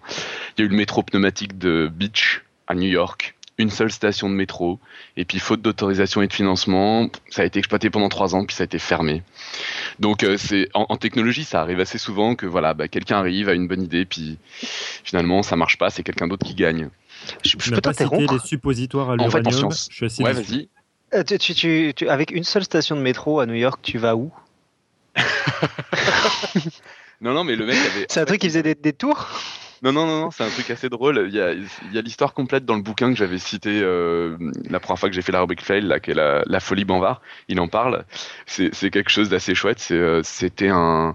Je crois que c'était un. Moi, j'ai oublié, j'ai pas noté les détails, mais euh, un mec de la presse, je crois que je, ça, qui avait beaucoup de pognon et euh, qui a décidé en grand secret d'ouvrir, euh, de commencer à faire des travaux de métro Et donc il avait, euh, il avait tout basé sur la technologie de, des pneumatiques. Donc comme pour envoyer des pneumatiques, mais pour envoyer un métro. Donc c'est un peu plus gros, c'est un peu plus lourd, un peu plus compliqué. Et donc il avait fait en grand secret, en je sais plus en deux mois, il a construit une station de métro pour pouvoir faire la démonstration. Et donc il a invité tout le gratin euh, new-yorkais euh, à une soirée et boum, il leur a montré qu'il avait fait une station de métro. Donc tout le monde était très impressionné et tout ça. Et après, il a jamais réussi à avoir les, les autorisations et le financement suffisants. Et donc, il a, il a fermé. Et après, il y a eu le métro euh, standard qui a été construit. Ok. Et donc, pendant trois ans, il y a eu une station de métro euh, pneumatique à New York. C'est fou cette histoire. C'est incroyable. Hein. J'adore cette histoire. donc voilà. Bon, donc en technologie, c'est un truc assez classique, ça. Le, le coup du, c'est une bonne idée, mais c'est pas forcément la meilleure des idées. Ça disparaît, tout ça et des fois ça disparaît un peu vite avant d'avoir pu vraiment être exploité. Mais en, sciences dures, c'est quelque chose qui existe euh, aussi, et euh, notamment dans mon dossier sur l'infiniment petit, j'avais parlé par exemple euh, de l'analyse non standard qui a essayé de, prendre la place de des théories mathématiques classiques pour faire de l'intégration des machins comme ça, puis ça a jamais vraiment pris parce que ça montre pas que c'est mieux que la théorie qu'on utilise habituellement. Et puis avant l'intégration, pendant quelques années, pendant quelques dizaines d'années, il y a eu la théorie des indivisibles c'est pareil, j'en ai parlé dans le dossier. C'était une super belle théorie, ça marchait, mais ça marchait pas aussi bien que ce qui a été trouvé après, donc ça a disparu très vite. Enfin bon, l'histoire n'est peut-être pas finie, on ne sait pas qui va gagner, peut-être qu'il y a une autre théorie qui va revenir, peut-être que finalement c'est pas forcément la théorie actuelle qui va être la, la plus utilisée, tout ça, mais voilà. Alors aujourd'hui, je voulais vous parler d'une autre théorie mathématique, beaucoup plus récente, et qui en gros a connu le, même sort que les indivisibles, c'est-à-dire qu'il y, a eu un, gros essor autour de ce truc-là, on en a énormément parlé dans les années de 70, et puis aujourd'hui, à ma connaissance, ça a globalement disparu. Euh, c'est une théorie, le nom est, généralement connu par contre, c'est euh, une théorie qui s'appelle la théorie des catastrophes. C'est l'œuvre essentiellement d'un mathématicien qui s'appelait René Thom, qui est mort en 2002. Et alors René Tom était quelqu'un apparemment d'assez euh, charismatique, d'assez euh, ouvert, intéressé par plein de sujets autres que les mathématiques. En plus, quand il a commencé à sortir cette théorie, il était euh, quand même récemment, il avait été récompensé par la médaille Fields, donc c'est pas rien pour d'autres pour d'autres dossiers, pour d'autres sujets. Et il, lance une théorie, il, il, lance un cadre de réflexion qu'il appelle la théorie des catastrophes. Alors en gros, euh, bon, je vais pas rentrer dans les détails parce que déjà c'est pas évident et c'est pas si évident que ça de trouver de la documentation, je trouve. Enfin, faut lire beaucoup de choses et j'ai pas encore assez creusé. De toute façon, sinon ça ferait un dossier entier.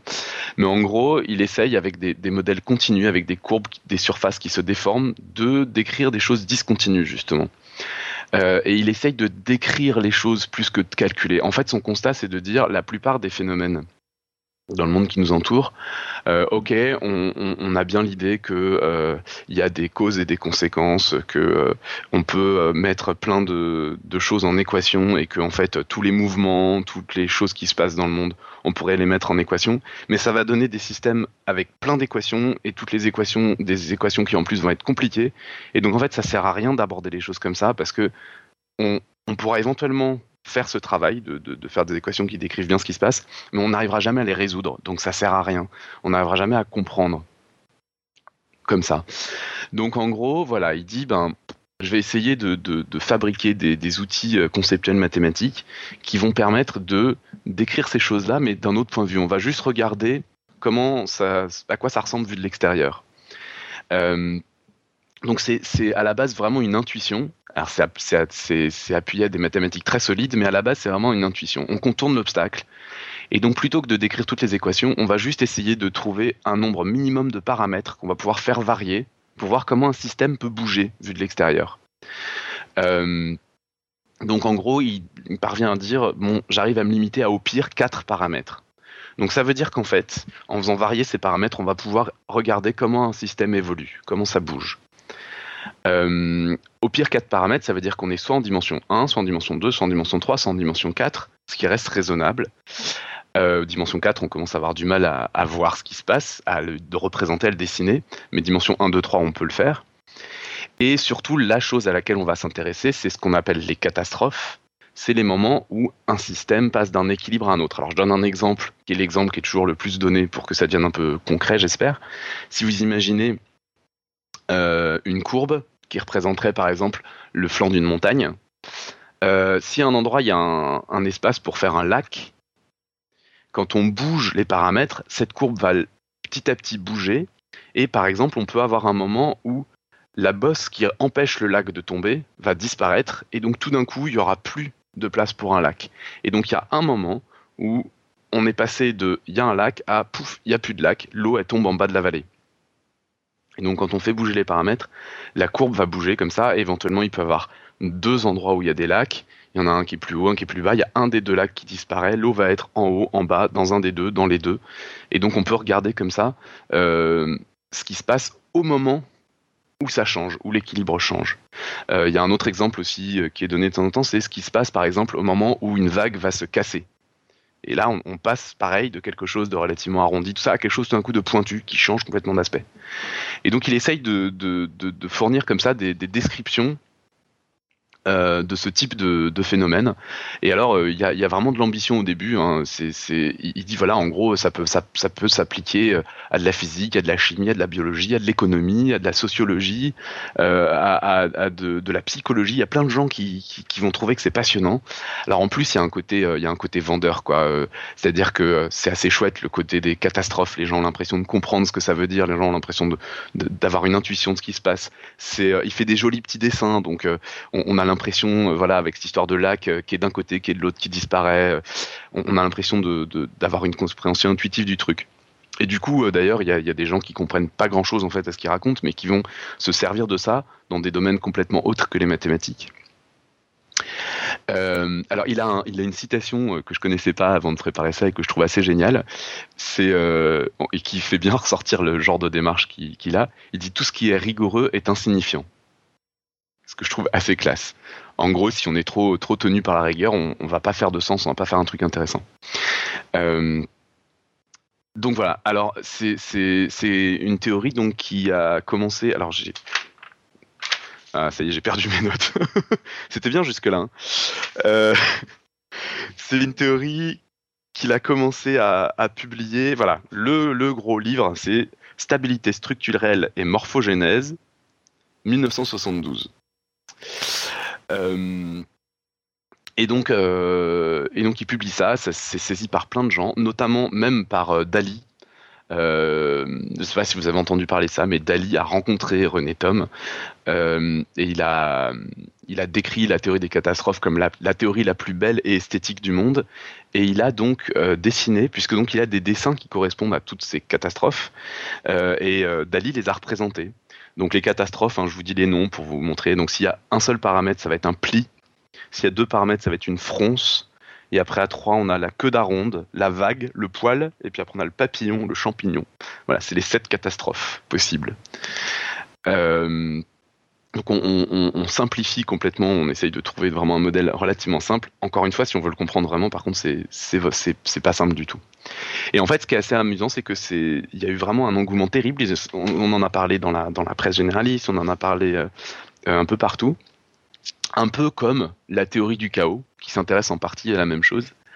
Euh, et euh, et comme la théorie du chaos d'ailleurs on dit des choses parfois un peu à la légère et un peu trop simplifiées pour être euh, vraiment proche de ce que ça raconte pour de vrai. Et la différence, c'est que bah, finalement, les mathématiciens s'en sont détournés. Les scientifiques vraiment s'en sont un peu détournés.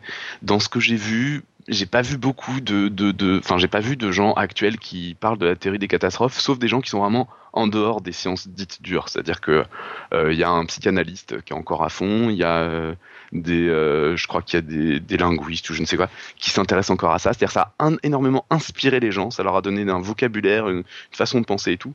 Mais finalement, pour le but premier qui était de donner des outils mathématiques pour faire de la science plutôt dure, eh ben en fait globalement, à ma connaissance, ça a un peu fait flop. Et la théorie qui fonctionne vraiment bien, c'est la théorie du chaos qui, elle, pour le coup, a vraiment euh, explosé et s'est introduite absolument partout. Et ce qu'on ce qu'on reproche à la théorie des catastrophes, c'est euh, euh, une des reproches que j'ai lu quelque part, c'est que par exemple, c'était trop quelque chose conçu par un matheux pour aller vers des expériences après et qu'il fallait après trouver comment ça pouvait s'appliquer. Alors que la théorie du chaos, c'est plutôt de dire on observe plein de phénomènes et on, fabrique une théorie qui va s'appliquer à tous ces théorèmes, tous ces phénomènes, mais en partant des phénomènes. Et puis, ce qu'on a reproché aussi beaucoup à la théorie des catastrophes, c'est justement cet aspect trop repris par tout le monde, et donc qui veut plus rien dire, qui est, un peu trop, qui part un peu trop n'importe où. Donc voilà, il reste un, une théorie qui, visiblement, vue de l'extérieur, j'ai pas encore assez creusé, mais a l'air super belle, super sympa, mais qui finalement a été abandonnée globalement depuis euh, environ 20-30 euh, ans par, euh, par les, principaux intéressés. Et c'est assez ah, rigolo parce que je suis tombé sur des, deux articles dans la recherche d'un même auteur, Ivar Ekland, qui en 77 fait un article entier énorme sur la théorie du chaos en disant euh, de, des catastrophes pardon en disant à quel point c'est formidable. Et puis on le retrouve euh, en 97 quelque chose comme ça. Et il commence un tout petit article sur euh, où en est-on de la théorie des catastrophes en disant Dieu que cet article est daté donc voilà une, une, forme de ratage aussi d'une certaine manière que je trouve assez intéressante ce qui est intéressant, c'est que tu dis donc que la, théorie des catastrophes, ça a été abandonné d'une certaine manière parce que euh, les gens se la récupéraient pour dire n'importe quoi, mais alors du coup, euh, la théorie quantique, ça devrait être exactement le même sort, non? Oui, non, mais c'est pas que pour ça. Hein. Apparemment, on, reproche aussi finalement, enfin, on reproche. Oui, il y, a cet aspect, on part des maths et puis on, va vers le monde après, qui est, qui est, un reproche apparemment qui est fait. Je sais pas aussi dans quelle mesure euh, il y, a vraiment ce côté continu ça, j'ai rien lu dessus, mais ça, m'a l'air intuitivement euh, assez évident que c'est pas une bonne idée de partir du, continu en ce moment. Je veux dire, depuis qu'il y a l'informatique, euh, on n'essaie pas de décrire le monde de façon continue. C'est pas les, toutes les simulations numériques, tous les ordinateurs vont fonctionner avec des, points et pas des, trucs continus. Et je me demande dans quelle mesure c'est pas non plus quelque chose qui peut avoir joué en, faveur de la théorie du chaos plutôt qu'en faveur de la, théorie des catastrophes qui vraiment part des courbes. Je suis tombé aussi sur quelque chose qui est assez euh, rigolo sur sur Tom, René Tom, donc l'inventeur de cette théorie-là, qui, euh, où apparemment, lui, il était contre la façon d'introduire les nombres habituels, où on commence généralement par les nombres entiers, et puis euh, après on explique les fractions, les rationnels, et puis après on explique qu'en fait on peut en mettre plus et qu'on arrive au continu, la, droite, tous les nombres sur, une droite, c'est le continu, tout ça. Et en fait lui disait mais non, le truc intuitif c'est le continu. René Tom apparemment était, euh, contre cette façon de construire les nombres de, parler des nombres en parlant des nombres, en, partant des nombres entiers comme une évidence et en allant vers les nombres réels qui sont donc, je le rappelle pour ceux qui n'ont pas écouté tous les dossiers de Nico et de moi, euh, tous les points de vue droite en gros donc ce qui a de continu. Euh, et, il disait lui qu'il fallait faire le contraire que ce qui était ce qui était premier ce qui était intuitif c'était le continu. C'était une droite ça on, sait ce que c'est. Et que finalement c'était plutôt le monde des discret donc le monde des, points séparés uns des autres qui était plus enfin qui était second qui arrivait après. Donc euh, je pense que ça, c'est cette façon de voir le monde avec tout ce qui est ordinateur, euh, n'a pas le vent en poupe, quoi. Alors moi, ce que je retiens de ce fail quand même, c'est que parce qu'on en a beaucoup parlé, euh, tout s'est cassé la gueule. Donc ça veut dire que médiatiser quand même de trop la, science, voilà. C'est pour ça qu'après les, chercheurs ont peur de parler aux journalistes. C'est clairement pas. Non, non, c'est clairement, c'est clairement pas pour ça. Hein. Apparemment, c'est juste qu'il y a des gens qui du coup ont été un peu énervés par, le, par la récupération par des trucs, mais je veux dire, on peut dire exactement la même chose sur la théorie du chaos où ça a été repris euh, pour tout et n'importe quoi et les gens racontent euh, des choses qu'on a à dire, qu'on rien à voir. On peut dire ça aussi sur le terme de Gödel. Enfin, il y, a, un certain nombre comme ça de résultats ou de théories qui sont euh, qui, qui, qui, parlent à l'imaginaire des gens et, les gens partent dans des délires et pour autant on n'abandonne pas. Disons que le, je pense que le truc principal c'est qu'on a trouvé quelque, des choses qui marchaient mieux quoi, dont la théorie des chaos. Tous les ce qui est système dynamique. Enfin, là, je lance des gros mots comme ça sans les expliquer, mais euh, pour les gens qui connaissent pas, vous pouvez écouter le dossier sur le chaos. Mais, euh, voilà, on a, on a, des d'autres, d'autres façons de faire qui fonctionnent mieux. C'est surtout ça qui a fait que ça s'est arrêté. Encore une fois, il y a des gens que ça a énervé, et apparemment, il y a, y a un mathématicien qui un jour a dit bon, on va arrêter de parler de ces catastrophes parce que ça, enfin, faut, faut arrêter d'encourager les cinglés à dire n'importe quoi mais c'est pas que pour ça que ça s'est arrêté. Si ça marchait vraiment bien, l'histoire des, sciences euh, et des maths euh, prouve que quand il y a un truc qui marche, euh, quelles que soient les conséquences, on le garde quoi. Mais encore une fois, peut-être que l'histoire n'est pas finie, c'est pas assez vieux pour être complètement convaincu que, ça va être mis aux oubliettes. Hein. Mais on verra. Ça a l'air. ok, super, merveilleux. Euh, du coup, on a Stéphanie qui va nous abandonner. Et oui, je dois vous quitter. Parce que c'est pas comme s'il était 22h. Oui, je dois quand même aller voir si mon back-office euh, est finalement ressuscité. donc, comme tout a planté, tout le monde est en train de crier au niveau de, de, la rédaction, elle est obligée d'aller éteindre le feu. quoi. Et du coup, le temps qu'elle parte, peut-être qu'on peut lancer le, le blog audio. Donc on a... Alan, je te laisse introduire le blog audio euh, ouais, très bien. Bah, je dis juste au revoir à Stéphanie. C'était euh, encore une fois un plaisir de t'avoir, Stéphanie. J'espère que tu reviendras bientôt. J'espère que tu as laissé une côte à Nico Tup. Tout à fait. Mais oui, mais oui, j'ai joué le jeu jusqu'au bout et j'ai laissé une citation. Euh, Merveilleux. Bah, que, vous aurez, tout à l'heure et euh, de Claude Bernard, euh, voilà, en souvenir de mon passage par cette université où tout a commencé quand même. Voilà. Merci beaucoup de votre invitation. Je suis très contente d'être avec vous ce soir et je vous souhaite une bonne fin d'émission. À bientôt. Merci, à la prochaine alors. Bonne nuit, à bientôt. Au revoir Stéphanie. Au revoir. Euh, la suite, c'est donc le blog audio, un blog audio qui nous a été mijoté par Fred Conroth, notre ami de, Belgique, qui a choisi un article de Pierre Kerner. Les autoroutes du ciel pour Arthropode, euh, billet euh, initialement publié sur, sur SAFT, qu'on va donc écouter en version audio.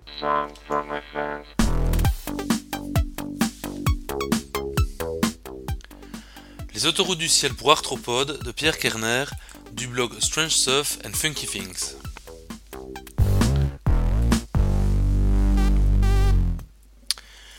Robert Kulwich est un envoyé spécial pour la radio NPR, que j'ai découvert dans l'excellentissime podcast Radiolab. Plus je l'écoute et plus je me rends compte qu'il représente pour moi l'idéal de la vulgarisation scientifique. Inutile d'être expert, inutile d'être le plus précis, pas la peine d'être vendeur. Ce qu'il faut avant tout savoir faire, c'est raconter une histoire. Et une histoire, ça peut commencer juste en levant les yeux au ciel lors d'une belle journée ensoleillée. Quand vous regardez en l'air, lors d'un jour ensoleillé, qu'est-ce que vous voyez? Eh bien, des nuages, et parfois des oiseaux, bien sûr du ciel, beaucoup de ciel bleu. Mais ce que vous ne pouvez pas voir, parce que vu du sol ils sont complètement invisibles, c'est que vous êtes en fait sous d'énormes nuages d'animaux qui sont juste au-dessus de vous à ce moment précis. En commençant par ceux qu'on a tous vus, les papillons, qui volaient dans le jardin et qui atterrissent sur un asclépias. Parfois, des papillons peuvent être pris dans un courant d'air et transportés à 250, 500, 1000 mètres voire plus. Puis, ils battent leurs ailes pour se mettre dans la direction où ils veulent aller. Et alors, vous vous apercevez qu'avec le papillon, on trouve des mouches ordinaires, qui elles aussi se font porter par la brise pour atteindre 1250, 1500 mètres d'altitude et au-dessus d'elle, vous trouverez des pucerons, des guêpes et des moucherons et, de manière très surprenante, des coléoptères, des coléoptères qui volent. Avec notamment celle-ci que vous connaissez bien, la coccinelle. Les coccinelles en été peuvent se trouver à 1500-1800 mètres et avec elles on peut trouver les bombix disparates. Les mâles bombix qui volent à 3000 mètres et qui sont à la recherche de femelles et encore plus haut, à la hauteur des montagnes, c'est-à-dire 3600, 4000 et 4250 mètres d'altitude, il y a des araignées qui ont tissé des fins fils de soie qui les portent comme des ballons. Mais encore plus haut, la plus haute altitude enregistrée pour un insecte vivant a été atteinte par un termite à 5800 mètres, c'est-à-dire un termite qui se trouve presque à la hauteur du mont McKinley, la plus haute montagne américaine qui se trouve en Alaska. La vraie surprise, c'est de se rendre compte de combien d'insectes il y a à ces altitudes. Une équipe de scientifiques en Angleterre qui a utilisé des radars a calculé que si vous additionnez le nombre d'insectes qui passent au-dessus de vous dans une colonne d'air d'un kilomètre carré de base durant un mois typique de printemps ou d'été, le nombre d'insectes trouvés est de 3 milliards. Et oui, 3 milliards d'insectes sur différentes autoroutes superposées au-dessus de votre tête chaque mois de juin, chaque mois de juillet et chaque mois d'août. Et pourquoi quittent-ils leur maison? Eh bien, pour les mêmes raisons que vous. Ils sont à la recherche de nouveaux espaces, de nouveaux endroits où manger, de nouveaux partenaires avec qui se reproduire. Tous ne vont pas réussir, nous dit l'entomologiste mais Berenbaum. En effet, la plupart ne vont pas avoir un sort joyeux. Ils vont finir dans l'eau, en nourriture aux poissons, mais les insectes, tout comme nous, doivent tenter leur chance pour tenter de vivre et prospérer. Ils prennent le pari qu'ils vont trouver un endroit bien meilleur que celui qu'ils viennent de quitter.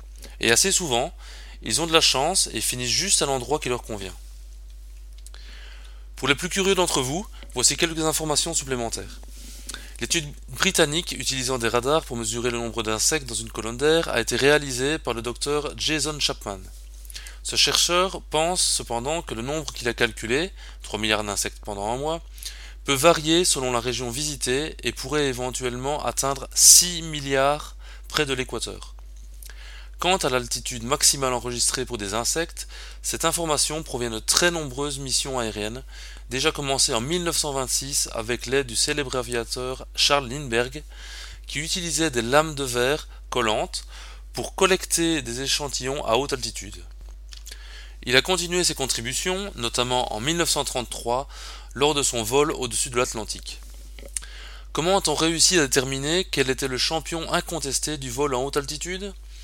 Eh bien, en 1961, un chercheur nommé J.L. Gressit adaptait des pièges à insectes aux ailes d'un avion Super Constellation qui a volé sur une région de 186 km à 5800 mètres d'altitude. Et le seul insecte capturé fut ce termite. Bien vivant le champion.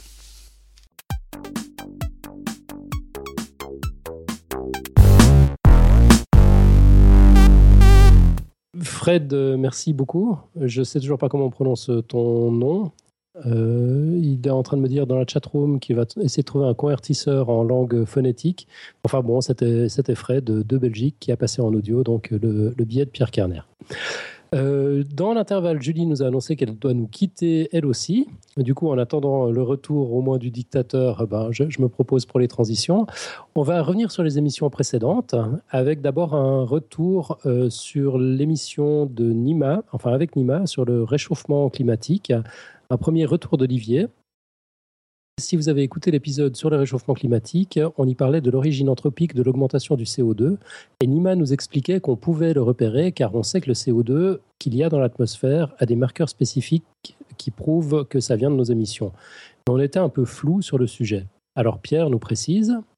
Alors, à propos de l'origine du CO2 atmosphérique, tout vient de l'étude du rapport carbone 12 sur les autres isotopes. Euh, je n'ai pas un bon éditeur de texte sous la main, je ne peux pas faire mieux, mais enfin bon, néanmoins, euh, c'est vrai, c'est quand même le rapport du carbone 12 sur les autres isotopes.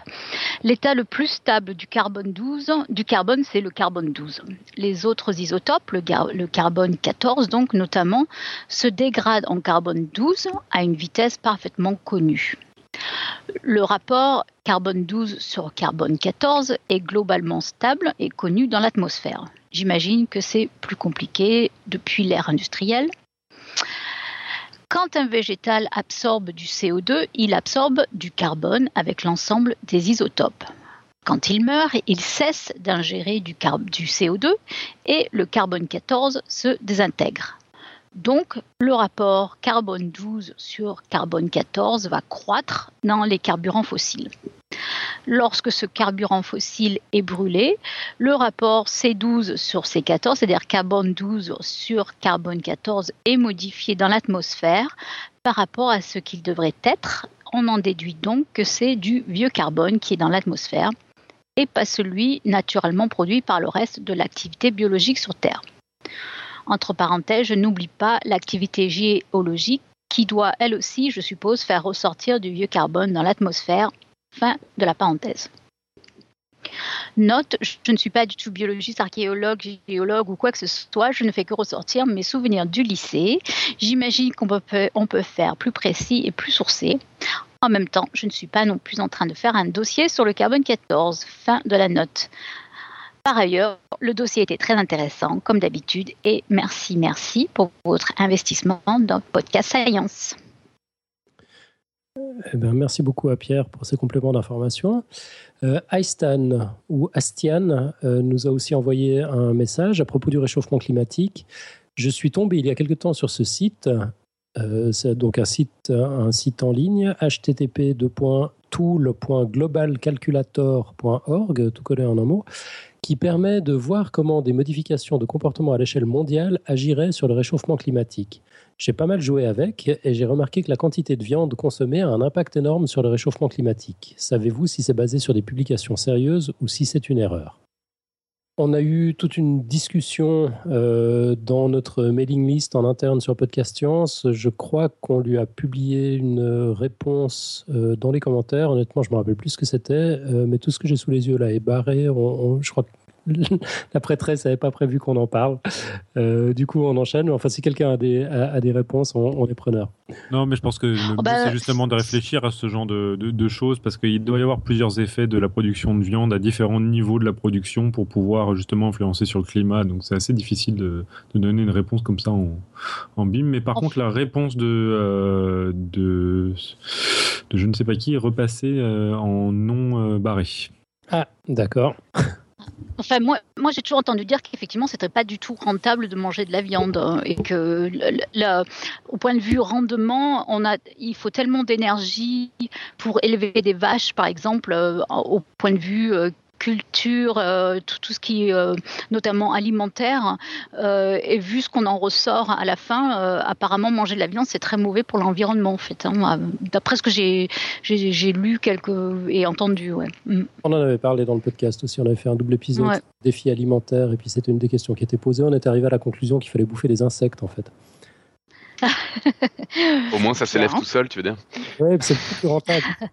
Les, vaches passent, euh, passent, la plupart de leur énergie à essayer de maintenir leur température corporelle, alors que les insectes, ils s'en foutent. Quoi. Ils transforment ce qu'ils bouffent en, viande. Euh, bon, en gros, ce que disait euh, Samuel, qu'on présentera hein, d'ici la, fin de, l'émission dans le commentaire, c'était que le Global Calculator est un outil financé par l'Union européenne et le Royaume-Uni.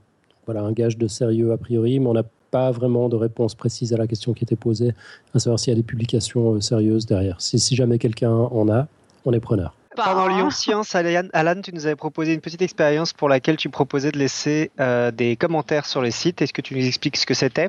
Ah bah volontiers. Euh, l'expérience consistait à manger de la miraculine. Donc c'est de la, c'est le fruit miracle, je, je, crois. Enfin c'est des, des, des pastilles euh, qui sont, qui sont produites à partir de molécules de miraculine, qu'on appelle le fruit miracle, sauf erreur, en, Afrique, euh, qui a la propriété particulière euh, de leurrer les récepteurs d'acidité qu'on a dans, dans enfin, nos papilles gustatives.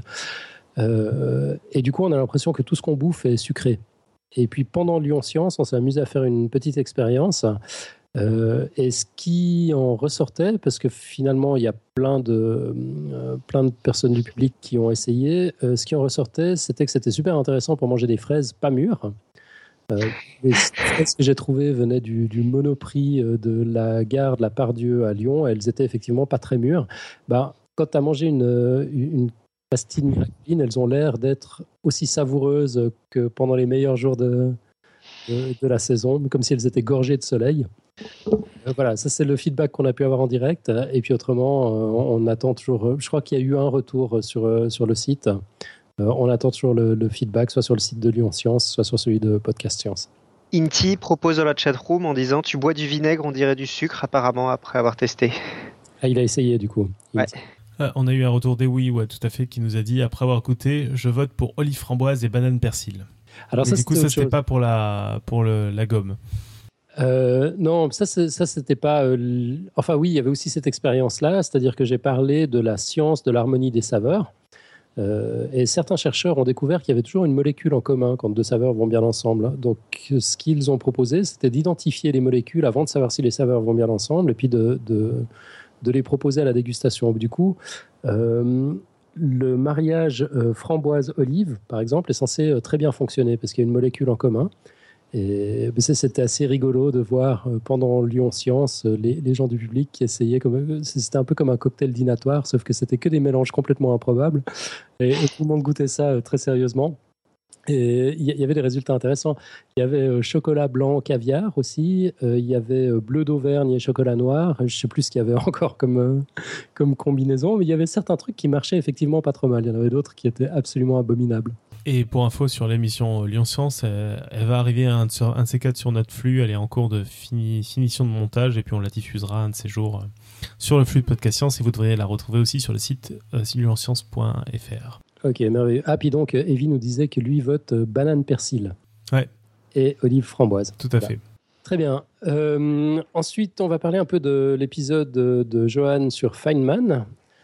sur le dossier de, Michael nous envoie. J'ai adoré l'épisode. Ce mec était un ouf et Johan a bien tout raconté. Merci. Après, Hawking et Turing, à quand le film biographique? Voilà, et puis sur un, un film sur Johan? On va, on va avoir un film sur Johan? Non, non. Oh.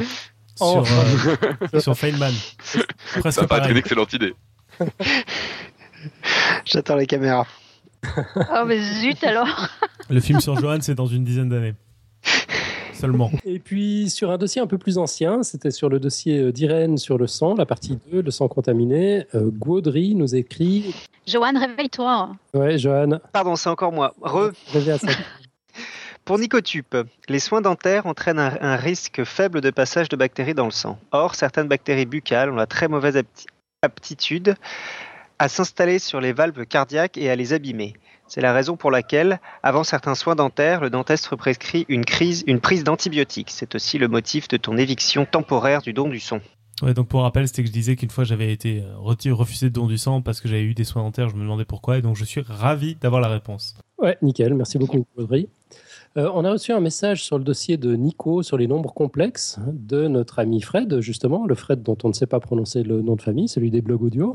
Perso, j'ai beaucoup aimé ce dossier. Si mon prof de maths m'avait expliqué la vraie origine de ce nombre imaginaire, pourquoi il est apparu subitement en mathématiques, cette notion serait mieux passée. Merci Nico. Merveilleux.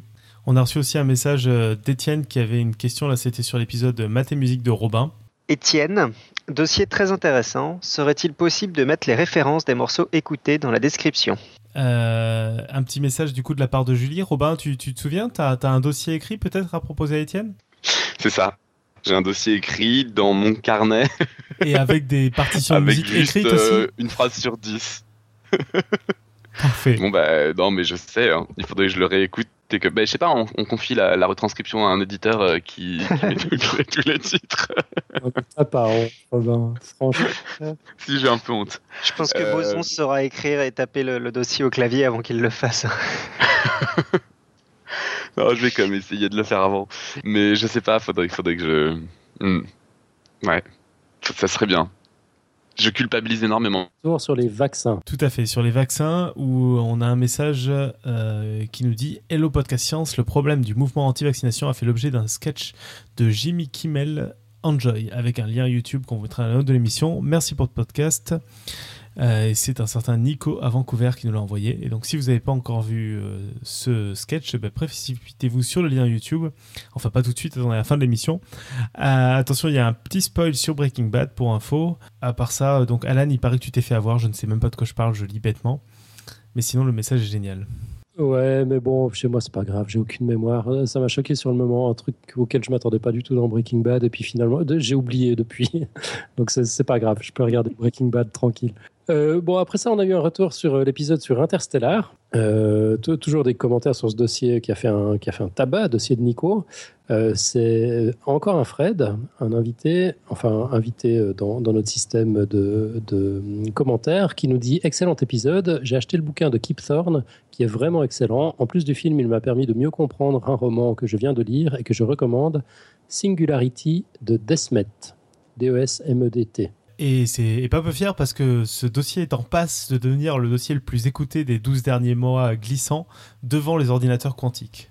Ah, c'est pas encore fait, mais il est deuxième, il est numéro 2.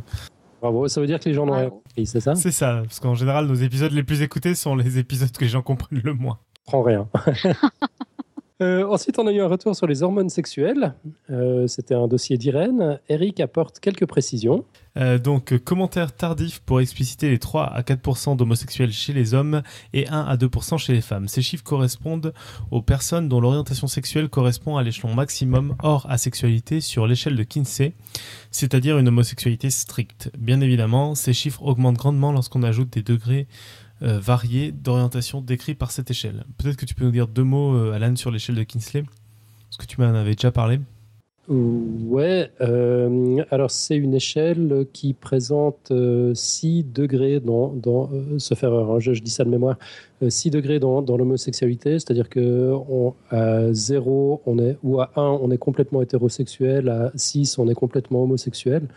Et puis Ce que nous dit donc euh, Eric, c'est que les 3-4%, pardon, j'ai un chat dans la gorge, deux secondes, les 3 à 4% d'homosexuels ou les 1 à 2 ce correspondent ceux qui ont un... Personnes qui sont à 6 sur, sur l'échelle de, de, Kinsey. Donc qui sont full homosexuels, qui n'ont jamais... Euh, enfin, qui, qui, sont complètement homosexuels, quoi. Exactement. Échelle qui d'ailleurs est complètement remise en question. C'est un truc qui date des, des, années 40, de la fameuse étude Kinsey. Et comme on en a papoté plusieurs fois, euh, il y, a beaucoup d'études en fait qui sont dans ce cas-là, quand ça part d'homosexualité, qui en fait considèrent surtout des homosexuels euh, purs et durs ou des hétérosexuels purs et durs.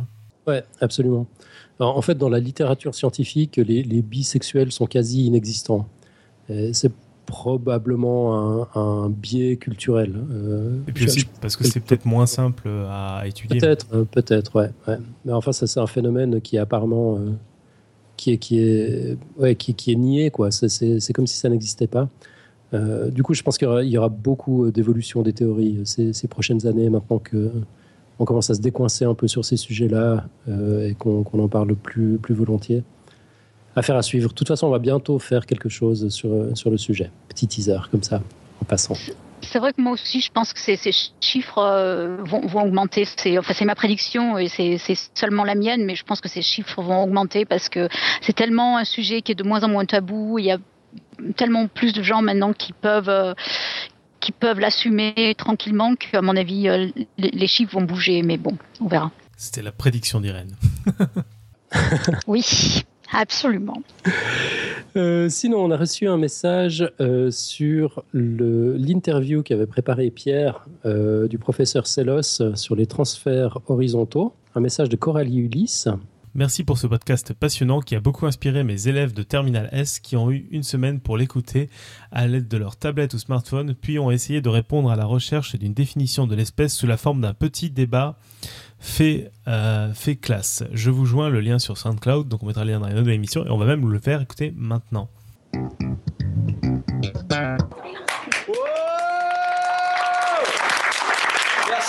merci à tous, merci à tous. Bienvenue sur Espèce FM. Aujourd'hui, nous accueillons le débat, le célèbre débat de la définition de l'espèce, d'après le podcast scientifique du monsieur Célos. Espèce. Oui, bonjour à tous, merci d'être là, tout particulièrement à Constance, Michael, Samuel et Thomas. Alors dites-moi, Comment peut-on définir la notion d'espèce aujourd'hui? On peut donner euh, donc plusieurs définitions de l'espèce euh, sur un critère, euh, par exemple, d'interfécondité qui regroupe des individus capables de se reproduire et de créer, enfin, oui, créer des individus fertiles à leur tour. il est utile surtout pour regrouper les animaux. Il existe aussi une autre définition de l'espèce qui repose sur les critères phénotypiques, c'est-à-dire qu'on va identifier les individus appartenant à une même espèce comme étant ceux qui se ressemblent. Ouais, mais pourtant, on peut avoir deux lézards qui se ressemblent mais qui ne sont pas forcément de la même espèce, comme les lézards verts. Oui, donc si je comprends bien, il y a un critère de descendance, d'interfécondité, et un critère de ressemblance phénotypique. Alors les bactéries, elles se ressemblent, mais elles ne font pas la reproduction sexuée puisqu'elles n'ont pas besoin de se mettre à deux pour avoir une descendance.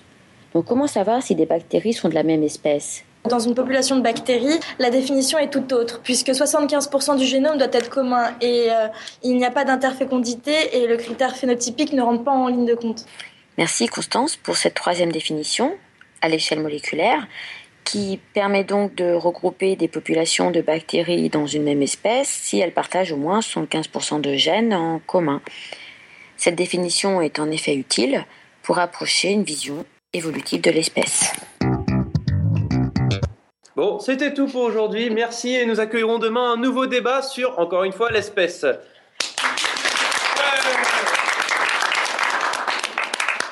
Bon, je crois qu'on a une leçon de rythme à prendre dans les débats, quoi. ah ouais, là c'était cool. Hein. je trouve que c'est la méga classe. Donc euh, la, la, prof leur a imposer l'écoute de podcast science. Ils avaient une semaine pour, euh, pour, pour euh, analyser le, discours. Et puis, ils ont produit ça à l'arrivée. Je trouve ça juste mais bestial, quoi. C'est génial. Si ça, si ça pouvait toujours se passer comme ça au On note quand même que c'est le deuxième prof qui impose l'écoute de podcast science à ses élèves qu'on reçoit. Ouais, au moins, au moins le deuxième. Je, crois qu'il y en a plus en fait. On pourrait d'ailleurs suggérer comme punition à des élèves d'avoir à retranscrire un épisode, non? Non, non. non. Faut pas, faut pas qu'ils associent ça à une punition. C'est juste pour toi, Robin, les punitions. Tu dois faire ton dossier à l'écrit. C'est pas une punition, c'est le minimum. En trois couleurs. Euh, Pierre, les, les définitions de l'espèce, elles te semblaient enfin de la notion d'espèce, elle te semblait correcte dans, ce qu'on a entendu? Ils ont bien suivi les élèves? Euh, Ça avait l'air très très rigoureux, il n'y avait euh, pas de souci vis-à-vis des définitions. Euh, je pense que c'était encadré d'une certaine manière, mais rien que de le ressortir comme ça et sans, sans, sans, sourciller, sans, sans, problème, ça montre à quel point je pense qu'ils ont compris justement les définitions, ce que je ne peux pas dire nécessairement de la plupart des élèves qui passent dans mes cours. voilà, donc je pense que la solution est toute trouvée, je leur fais je diffuse ça à la place d'un cours et puis après je leur demande les définitions. Encore jamais forcé tes élèves à écouter un épisode de podcast science? Euh, Non, mais ça ne, saurait, ça ne saurait tarder. Ok, très bien. Et puis donc on disait qu'on terminait par des retours en vrac de Steph. Salut podcast science, plein de bravo pour vos dernières émissions. En particulier celle sur le sang contaminé. J'aurais jamais cru que ce sujet puisse m'intéresser autant et je suis resté scotché à mon PC comme devant un bon polar. Un autre grand bravo pour les sujets de maths bien qu'ayant suivi une formation scientifique parce que j'étais bon en maths, c'est une, c'est une matière que je n'ai jamais vraiment comprise ni appréciée. Jusqu'à ce que je découvre les dossiers de Robin. Je pense que ce qui me manquait et ce qui manque dans l'enseignement scolaire en général, c'est le pourquoi de l'apparition de certains concepts mathématiques, comme les nombres complexes, les fonctions log, les groupes, etc. Pour finir, un petit plug, il y a une superbe vidéo de Code Mu pour le pourquoi du 60, sur le pourquoi du 70, 80 et 90, je suis sûr que ça plaira à Alan. Tout de bon et que servir la science soit votre joie. Steph, qui vous écoute en construisant un igloo. Trois petits points. Sérieux. Lui, il veut un podcast Science Award. Il a toutes ses chances. Euh, bah, en parenthèse, la chaîne Codemu est absolument géniale. Euh, c'est un de ces youtubeurs bourrés de talent euh, qui, qui, lui parle du français, des, des, des, règles de grammaire, euh, de l'origine des mots, etc. C'est vraiment à la cool. Et donc, tu es convaincu Je suis absolument convaincu. Par contre, je crois qu'il y avait une petite erreur dans cet épisode. Euh, on, va lancer une, une battle. Là. Je, lui ai, je, lui ai, laissé un commentaire sur YouTube. Je suis pas vraiment convaincu de la réponse. il indiquait que certains locuteurs disent octante pour 80 et moi, je suis absolument persuadé que c'est pas vrai. C'est-à-dire que les Suisses sont convaincus que c'est les Belges qui disent ça, les Belges sont convaincus que c'est les Suisses. Et puis il y a toujours ça pour dire qu'il connaît vaguement un Belge ou un Suisse qui l'aurait déjà dit. Je crois que Octante n'existe pas. C'est une légende urbaine. Moi, je dis systématiquement Octante. Hein. Et toi, tu te tais.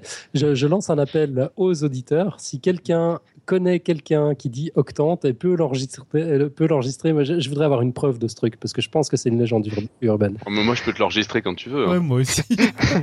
octante. Moi, hein, je moi, je connais un Suisse qui vient de le dire plusieurs fois là. je pense que ton protocole de validation est pas génial. Mais c'est pas grave, moi je fais confiance. Je, je, veux une, je veux une vraie preuve pleine de bonne foi. Vous êtes de mauvaise foi, ça peut pas marcher avec vous.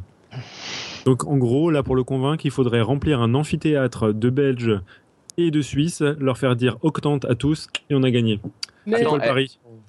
Un enregistrement dans une école primaire où ils sont en train d'apprendre à compter, ça c'est crédible ça. Ah. C'est pas à vous que ça s'adresse. En plus, ça s'adresse pas aux Français en général qui sont de mauvaise foi, c'est dans leur gène.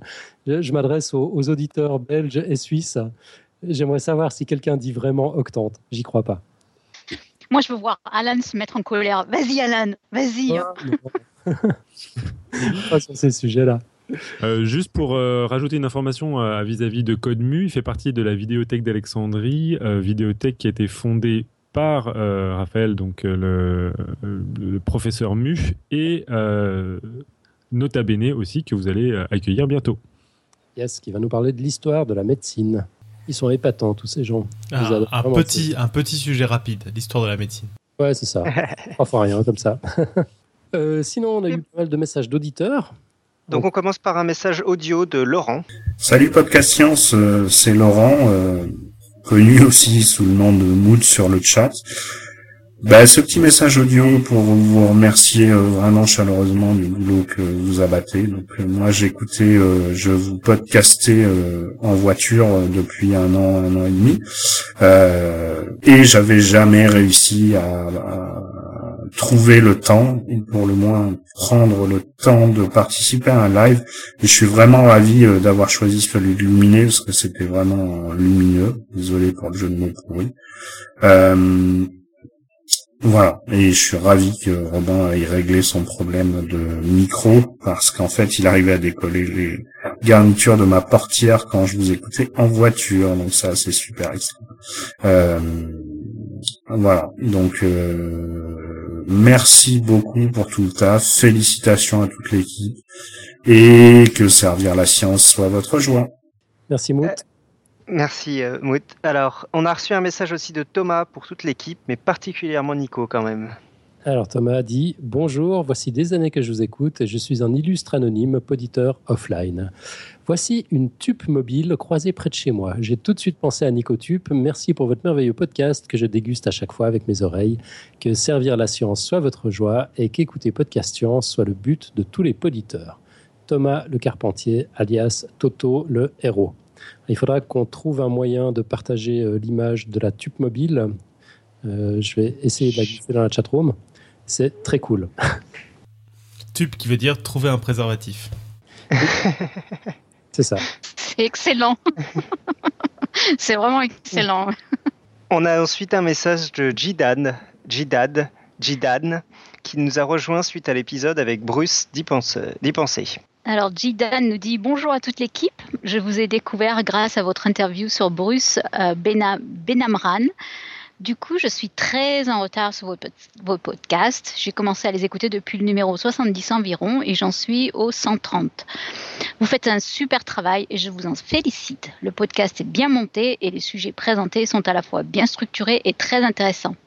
Je redoute le moment où je serai à jour et où je devrais attendre le prochain podcast Science, mais j'ai aussi hâte pour pouvoir participer au live. Allez, encore 80 épisodes. à bientôt et encore euh, bravo. Tu veux dire encore 80 épisodes? Aïe, aïe, aïe, aïe, aïe, et oui, et ah, oui, zut Pas sage d'auditeur ça. Non mais franchement, 80 épisodes.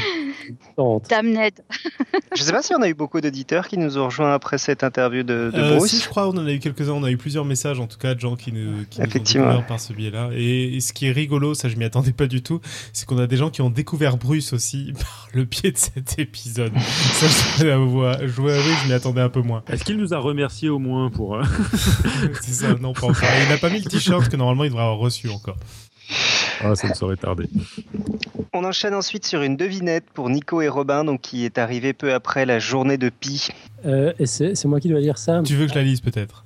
Vas-y, lis-la. Bonjour, petite devinette. Deux Pi sont dans un bateau, un Pi tombe à l'eau, que reste-t-il? Voilà, il faut préciser que 2 pi, donc c'est euh, pi, euh, le, le, le, le, nombre pi, hmm. et puis un bas taux, c'est un bas, et puis euh, le symbole taux. Taux, qui vaut 2 pi.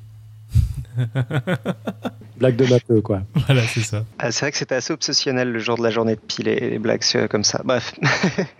Une euh, question de Thomas sur la mémoire de l'eau qui, je pense, ne fera pas trop débat. Bonjour, j'ai regardé plusieurs conférences récentes proposées par un certain professeur Marc-Henri qui semble déterrer la fameuse théorie de la mémoire de l'eau en, en l'enrobant de physique quantique. Est-ce une énième arnaque ou avez-vous connaissance d'avancées réelles dans ce domaine bien cordalement Je crois que la théorie de la catastrophe réhabilite euh, la, mémoire de l'eau. Fais attention à ce que tu dis, parce qu'il y a des gens qui vont s'en servir et qui vont citer ça, etc on, va se choper un procès par des altermondialistes, tout ça, mais c'est pas grave. donc je pense qu'on va se contenter de dire qu'il n'y a pas d'avancée, non Et que c'est sans doute du coup euh, une énième arnaque alors, Mais qui peut être une arnaque sincère? Moi, je dis arnaque, alors totale. Sur la mémoire de l'eau, euh, je pense qu'on en parle très souvent de ce bouquin-là, c'est euh, l'arnaque scientifique en 10 leçons, l'imposture scientifique en 10 leçons, mhm. qui est toujours. Il y a un long chapitre aussi sur la mémoire de l'eau et ils expliquent comment comment c'est devenu une imposture scientifique. Non, euh, c'est Michel de Pracontal. Il y, a un épisode de Lisez la science sur le sujet. C'est un livre qui aime bien euh, Histoire de citer la science. Pardon, un retour d'Aude sur le freestyle précédent.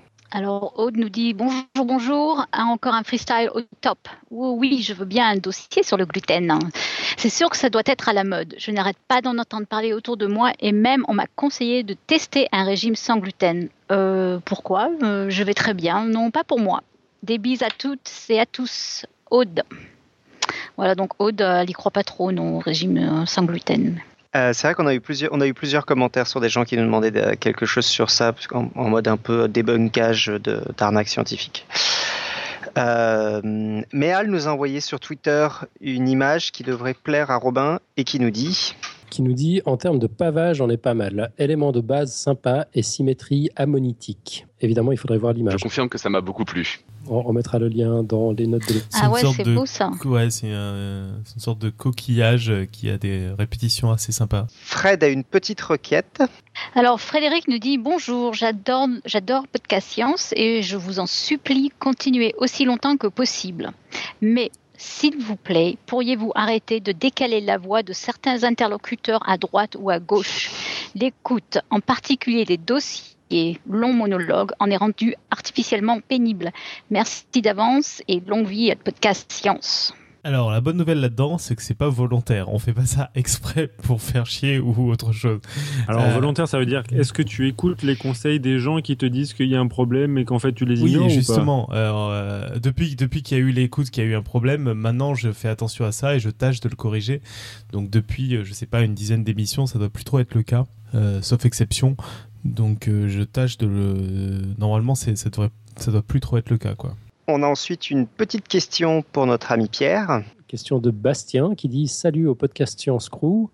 Je vous écoute depuis des années maintenant, je ne rate aucun épisode. J'ai découvert tellement de choses et d'autres podcasts grâce à vous. Merci. Je sais qu'il y a eu des épisodes parlant de l'évolution de la vie et ce qu'on sait ou ne sait pas sur son apparition, mais j'ai eu une discussion à propos de cela avec ma mère. Elle m'a posé une ou deux colles. Sait-on si la vie est apparue puis a évolué ou continue-t-elle d'apparaître en permanence autour de nous? J'imagine que la réponse doit être bien plus compliquée que ça. Si vous trouvez le temps d'en parler, ce serait génial. À plus, plus, plus, bonne continuation, je vous écouterai. Du coup, ça, c'est pour Topo. Hein. Euh, donc, euh, sait-on si la vie est apparue puis évolue ou continue-t-il d'apparaître en permanence autour de nous? Alors, il y a plusieurs euh, lignes d'évidence qui permettent de croire que la vie est apparue une fois en tout cas à perdurer qu'une fois sur notre planète, c'est qu'on partage tous, en tout cas toute la vie qu'on connaît, partage euh, grosso modo le même code génétique, ce qui laisse supposer qu'on travaille sur les mêmes bases. Donc cette vie-là, qui utilise le matériel génétique avec notamment un code euh, avec des triplets de nucléotides qui permettent de coder pour des protéines, ça visiblement c'est partagé par l'ensemble du vivant tel qu'on connaît sur la planète. Alors il y a deux écueils à ça. Il y a d'une part, est-ce qu'on est en mesure de détecter la vie qui qui ne ressemble pas à ça. Et du coup, est-ce que, parce qu'on ne cherche pas une autre forme de vie, et eh ben, tout simplement, on la rate pas. Et d'autre part, ça ne nous laisse pas euh, savoir aussi s'il n'y a pas des formes de vie qui apparaissent euh, à l'heure actuelle. Le truc, c'est que euh, depuis, depuis pas mal de milliards d'années que, la vie existe sur la planète, elle a du coup évolué et est devenue de manière assez efficace pour pratiquement l'intégralité des organismes pour obtenir des nutriments de son milieu. Or, toute forme de vie qui essaierait d'émerger et qui d'une certaine manière, euh, utiliserait les nutriments pour pouvoir euh, s'auto-réaliser, pour euh, se reproduire, serait probablement nécessairement moins efficace que les formes de vie qui ont derrière elles plusieurs milliards d'années d'évolution pour pouvoir perdurer sur notre planète. D'autre part, euh, sait-on si la vie est apparue puis a évolué? Il y a aussi la question de d'où vient la vie, et ça c'est une question qui dépasse moi de façon mon, terrain d'expertise, puisque moi je m'intéresse que à l'évolution et non pas à l'origine de la vie. Mais il y a plusieurs théories, euh, dont une qui est la théorie de la panspermie, qui voudrait dire que la vie vient de d'autres euh, planètes ou d'autres euh, endroits dans l'univers et qui aurait d'une certaine manière ensemencé différentes planètes et trouver dans notre terre euh, un terrain propice justement à, à, la reproduction, mais ça voudrait dire que du coup, dans d'autres planètes, il y a d'autres formes de vie, et du coup, ça se trouve, elles ont rien à voir euh, à ce qu'on est capable d'observer sur notre planète. Mais en, quelque sorte, ça résout pas le problème d'apparition de la vie, tu le déplaces juste quand tu dis c'est arrivé. Voilà, non, mais ça, ça, nous permet aussi de, de, de, de comprendre euh, ça vis-à-vis de la vie sur notre planète et peut-être pourquoi la vie sur notre planète est uniforme.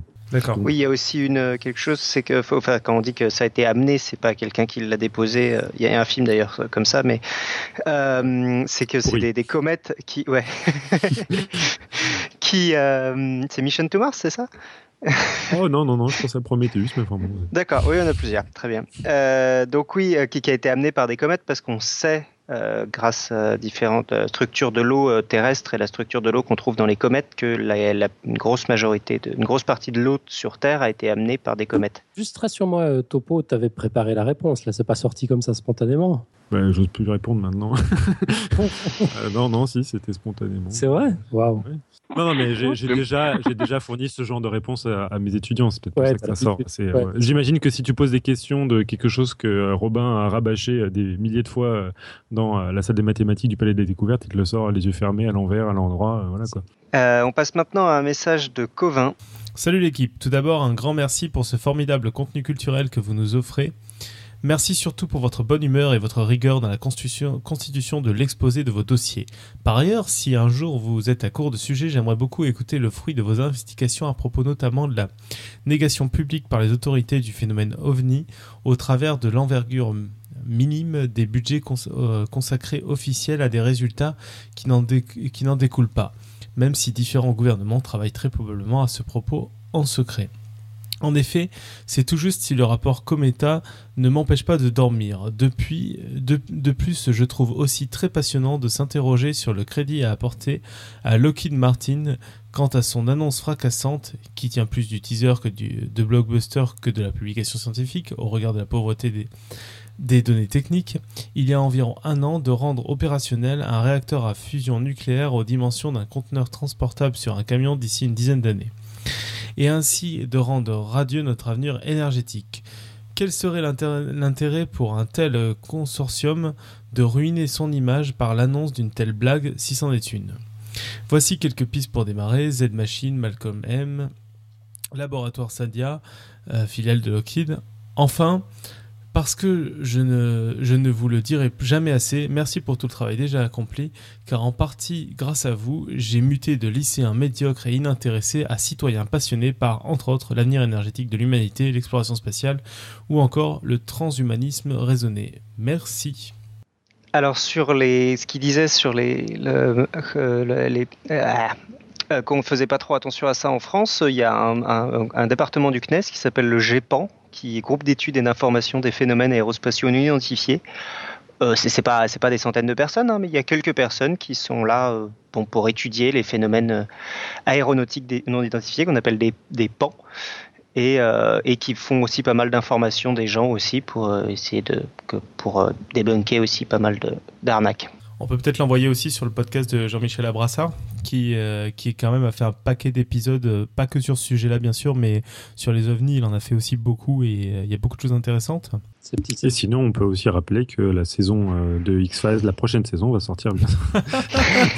mais ça n'a rien à voir. Je suis pas non plus totalement persuadé que les laboratoires Sandia ce soit une filiale de Lockheed, mais bon, ça fait rien non plus. Je sais pas, honnêtement. Ça m'étonne un peu, mais bon. Vous avez autre chose, euh, Alan? Euh, Non, non, moi j'ai rien à ajouter. Effectivement, il faut aller écouter notre ami Abrassard sur ces questions-là. Par contre, tu, Alan, tu avais reçu un message pour Mathieu et Robin, c'est bien ça? Ouais, de One Eye Valala, qui dit Bonjour, j'imagine qu'on a dû vous poser la question mille fois, mais est-ce que le départ de Mathieu est définitif? Est-il repassé récemment dans des épisodes que j'aurais loupés? J'ai tendance à n'écouter que les émissions dont le sujet m'attire. Sinon, euh, bravo pour votre boulot. J'aime particulièrement les dossiers de Robin sur les maths. Si on m'avait dit que j'écrirais ça un jour. En dehors de ça, j'aime les sujets qui font rêver, les trous noirs, exploration spatiale, chaos. Le dossier sur les altersciences était également très intéressant. Bonne soirée et bonne continuation. Alors, bah, un message comme ça, forcément, je l'ai relayé à Mathieu pour avoir sa réponse. Hein. Euh, et la réponse de Mathieu est la suivante. Ça fait effectivement une éternité que je ne suis pas revenu sur Podcast Science. Je suis très occupé. Les dossiers sur la physique fondamentale que j'ai l'habitude de traiter demandent beaucoup de préparation. Rien n'est définitif, j'essaierai de faire un retour ponctuel à l'occasion, mais ça restera très occasionnel. Quand le LHC retrouvera de nouveaux besoins et probablement une nouvelle physique liée à cette découverte, ça pourrait être l'occasion d'en parler sur Podcast Science. Bon, ça va, ça devrait être dans quelques mois. Bah ouais, le LHC vient de redémarrer. Mm. on a une question de Florence maintenant. Alors, Florence nous dit bonjour. Tout d'abord, félicitations pour votre podcast. Il est super intéressant. Les dossiers sont bien travaillés et bien expliqués. On apprend plein de choses je vous contacte car lors de l'écoute d'un des épisodes, je ne sais plus si c'est sur l'un des épisodes sur le zéro ou les complexes, vous évoquez le livre d'un sociologue sur Internet. Vu que je vous écoute généralement lors de déplacements à vélo, je n'ai pas pu noter le nom du sociologue. Est-ce que ça vous dit quelque chose? Je sais, ça remonte à loin. Merci et continuez de nous remplir la tête de savoir. Florence. Alors oui, oui, on a la réponse. Alors, euh, c'était, c'était Gérald Bronner, le sociologue. Et puis j'ai échangé avec Florence par, par email directement. Elle a confirmé que c'était bien ça qu'elle avait entendu. Ça devait être la démocratie des crédules, du coup, j'imagine. C'est ça, ouais. Mhm. Bah, du coup, on termine par un message d'Arnaud qui nous dit Bonjour, je tiens tout d'abord à féliciter pour votre travail sur le podcast. Les explications sont claires et les sujets variés. C'est toujours un plaisir de vous écouter. Je suis un jeune ingénieur bioinformaticien au laboratoire de sécurité des aliments. J'ai beaucoup apprécié votre podcast qui portait sur l'histoire du séquençage, mon domaine d'activité, même si je n'ai je n'ai appris que peu de choses. J'ai pu par la suite le conseiller à mes collègues biologistes qui se tournent de plus en plus vers ces technologies. Si vous le souhaitez, je propose mon aide pour de futurs podcasts. Ma spécialité scientifique très large et à la pointe de la technologie m'apporte de fortes connaissances en biologie, génétique, biologie évolutive, microbiologie, mais aussi en informatique, programmation, big data, l'algorithmique et statistique. J'ai aussi une mission pour mission d'animation scientifique au sein de, de ainsi qu'à travers plusieurs conférences. Dans, tous, dans tous les cas, je vous souhaite bon courage pour la suite. N'hésitez pas à me solliciter si vous le désirez. Au plaisir de vous écouter, Arnaud. C'est euh, l'ANSES, je pense, à NS. ANSES, je n'ai jamais prononcé, donc ANSES peut-être. Et du coup, on, peut lui faire la, la, réponse habituelle. Tu peux nous envoyer un, un, premier bout de dossier pour demain 16h et puis on commence à faire des allers-retours et puis tu viens en parler en direct euh, c'est un excellent réponse. Faudrait l'enregistrer comme pitch. Euh, tu, tu, le fais comme une petite boîte à son. Euh. Non, d'autant plus qu'au niveau, au niveau des, de tes domaines d'expertise, je crois qu'on commence à avoir dans l'équipe pas mal de, de moyens de vérifier, de d'avoir du retour, etc. Donc, hésite pas. Et voilà, je sais pas si vous avez autre chose à rajouter. Non, non. Bah oui, oui, non, on attend, on attend. Voilà, on attendra patiemment. Demain 16h quel que soit le moment où tu écoutes ce message. c'est ça qui est important, c'est le 16h. En fait, c'est le demain 16h. Le reste est relatif. Euh, on va faire un petit retour sur les dons. Donc euh, merci toujours pour les dons, en particulier tous les dons récurrents qu'on cite pas à chaque freestyle. Et cette fois-ci un petit don, un petit, euh, un petit merci notamment à Frédéric Rieux et Bernard pour leurs récents dons qui sont arrivés. On en profite aussi pour vous signaler, on vous dit depuis longtemps qu'on n'utilise pas mais qu'on va l'utiliser pour des choses utiles. Ben, c'est en partie grâce à vos dons qu'on a pu interviewer Luminé dans de bonnes conditions. C'est-à-dire que l'endroit où on a installé le studio et où Julie, Johan et moi avons dormi, ça a été payé par Podcast Science. Il y a eu un peu de matériel qu'on a eu besoin d'acheter à la, dernière minute qui ont été payés par Podcast Science. Enfin, voilà, ça, ça a permis déjà une première chose euh, qui n'est pas anodine, à savoir interviewer Luminé sur place à Marseille. Donc voilà, voilà, merci beaucoup. Mm, un immense merci, c'est vrai. C'est vraiment formidable d'avoir enfin des sous pour pouvoir faire des trucs comme ça. C'était quand même la classe que vous alliez, que vous, vous déplacez. Ouais, c'est ça. Bon, après, c'est pas des sommes délirantes, quoi, mais, euh, mais je trouve que symboliquement, c'est chouette que ce soit le podcast qui ait, euh, qui ait réglé l'hôtel, etc., quoi. Ouais, ah, c'est vrai. Chouette, chouette, chouette. Et j'espère que euh, l'épisode de Luminé en est un beau remerciement. Nous, en tout cas, on a adoré. Alors, on va introduire un nouveau membre de l'équipe. Ça, je vais te laisser faire, Alan, parce que tu en es très fier. Ouais, je suis assez fier.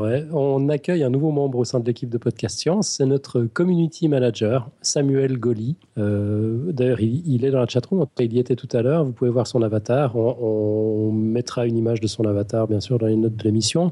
Alors, Samuel, Sam, a râlé sur Facebook parce qu'il trouvait qu'on communiquait comme des manches sur les réseaux réseaux sociaux, en annonçant les épisodes uniquement quand on avait le temps de le faire, par exemple, quand on y pensait. Il en a bien sûr pas fallu davantage pour que je sorte de ma retraite paisible et que je le recrutasse. Nous avons donc un. Tu veux dire que tu lui dises le, commun. Euh, bah, si tu es si malin, t'as qu'à le faire toi-même? C'est exactement ça. En fait, ma méthode de recrutement n'a plus de secret. C'est un peu, c'est un peu énervant. Mais euh, ouais, c'est ça. Euh, et puis, ben, il a eu une petite formation express euh, durant le week-end. Et puis, nous avons donc un community manager à partir de maintenant. Il va servir la science sur les réseaux sociaux avec la joie pour tout salaire. Et il a du boulot. Sam, bienvenue à bord. Merveilleux. Ouais, merci. Mm. ouais. Il y a déjà eu des premiers échanges de mails où Robin a essayé de comprendre euh, un mail qu'a envoyé Alan à Sam. C'était sympa. Ouais, après, j'ai arrêté de les envoyer à travers la liste de diffusion. Pauvre Robin. Enfin, j'ai essayé de traduire pour Robin. Hein. Eh, en, plus, en plus, je l'ai dit, mais c'était même pas vrai, j'avais presque tout compris. Bon, là, il y a le moment qu'on préfère euh, quand on est à une semaine du dossier de Robin, c'est qu'on va enfin savoir de quoi il parle, vu qu'il est obligé de faire son pitch. Je ne sais plus où j'ai lu cette condamnation ô combien méritée. Quel que soit votre rêve, quelque part en ce moment dans le monde, un scientifique est en train de travailler à le briser. Si vous aimez jouer, n'écoutez pas l'épisode de la semaine prochaine. Je ferai un petit point sur ce que les matheux ont à dire sur le sujet des jeux. Si on prend goût à leur approche, soit on constate qu'un jeu n'a plus aucun intérêt, soit on préfère y jouer tout seul pour trouver la meilleure des stratégies. Bref, on court le risque de finir seul, loin du bruit, loin des gens, à gratter du papier ou à programmer frénétiquement un simulateur de jeu qui gagne à tous les coups. Vous êtes prévenus. Mais tu, tu, vas, la traumatiser ta fille. J'adore. Bah ouais. ouais. moi je, non mais ça j'ai prévu. Ça fait très longtemps que j'ai envie de le faire. J'ai prévu de faire le parce que les ronds qui rentrent dans les ronds, les carrés qui rentrent dans les carrés et tout, c'est pourri. on peut quand même faire un objet qui, suivant la direction dans laquelle on le fait passer, rentre dans un triangle, dans un carré ou dans un rond, quoi. Oh, non, non, mais attends, il faut, il faut que tu laisses l'éducation de ta fille à ta femme. Hein. Attends, c'est déjà le cas. C'est déjà le cas. Les, les, les, Non, non, pas que je laisse. Euh, non, non, c'est pas ça. Mais le, le, coup du rond, c'est un cylindre. si tu le regardes de profil, c'est un rectangle ou un carré, mais c'est pas un rond, quoi. non, mais, euh... ça. non, mais. ça s'annonce grave. Oh, pétard. Ouais, bon. Il n'y a, pas d'espoir. Si j'ai bien compris, tu vas parler des jeux, c'est-à-dire de la théorie des jeux ou il y a, y a d'autres choses? Oui, alors je vais parler de jeu. Ça va pas être. Euh, je vais, je vais, je vais sans doute euh, revenir un petit peu sur ce que, sur ce que hum, David, euh, donc Zil, il faut que je traduise parce qu'il y a beaucoup de David, avait abordé dans son dans son compte rendu du GECO là. Mhm. mais je vais, je vais pas mal parler aussi de d'autres choses, de, de, plutôt les jeux, ce qu'on appelle les stratégies au jeu, stratégies gagnantes, etc. Donc des choses aussi différentes. Je vais faire un, un petit tour de voilà ce que les matheux peuvent raconter sur le jeu en essayant vraiment de, rester sur des jeux qui sont des jeux. Donc euh, ce qu'on appelle théorie des jeux, souvent c'est un peu éloigné de vrais jeux en fait. Bon, comme ce soir on avait quand même quelqu'un un peu plus sérieux que Robin, on a eu une côte qui a été laissée par Stéphanie avant qu'elle parte. Donc c'est une côte de Claude Bernard, comme elle l'a dit, qui dit la vérité scientifique sera toujours plus belle que les créations de notre imagination et que les illusions de notre ignorance. Putain, j'ai rien compris. La vérité scientifique sera toujours plus belle que les créations de notre imagination et que les illusions de notre. Mais ça, c'est pour moi, c'est ça, c'est les phrases, c'est typiquement le truc. J'arrête. Euh, il y a des gens qui ont la phobie des maths. Moi, j'ai la phobie de la philo parce que c'est des codes qui sont faits pour réfléchir. C'est juste pour ça. Moi, ce que j'ai bien, c'est que ça vient juste après euh, que j'ai dit que les scientifiques passaient leur temps à casser nos rêves, quoi. Ouais. Alors moi je suis pas d'accord, mais alors du tout, du tout, du tout. Moi non plus. La, vérité scientifique, c'est un truc qu'il faut qu'il faut définir. Je pense pas qu'il y ait de vérité scientifique. Et puis, euh, enfin, plus belle que les créations de notre imagination. Attends. Euh. Ce qui est curieux, c'est que la vérité, enfin, la, la, la, construction scientifique, c'est en grande partie une création de notre imagination. Ouais. Et puis le Stabat Mater aussi, c'est une création de notre imagination. En fait, on, on peut pas dire des trucs pareils, quoi.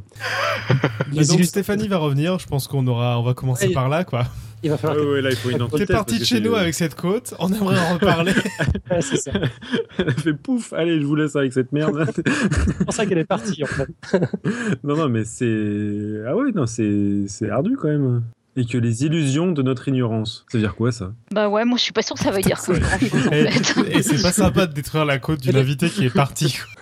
Là, elle avait qu'à rester.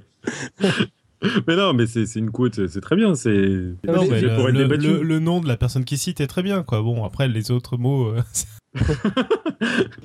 Et encore, le mec, il a deux prénoms, quoi. Fait chier. Ouais, c'est un peu n'importe Il faut s'en méfier. c'est qui ce mec, de toute façon?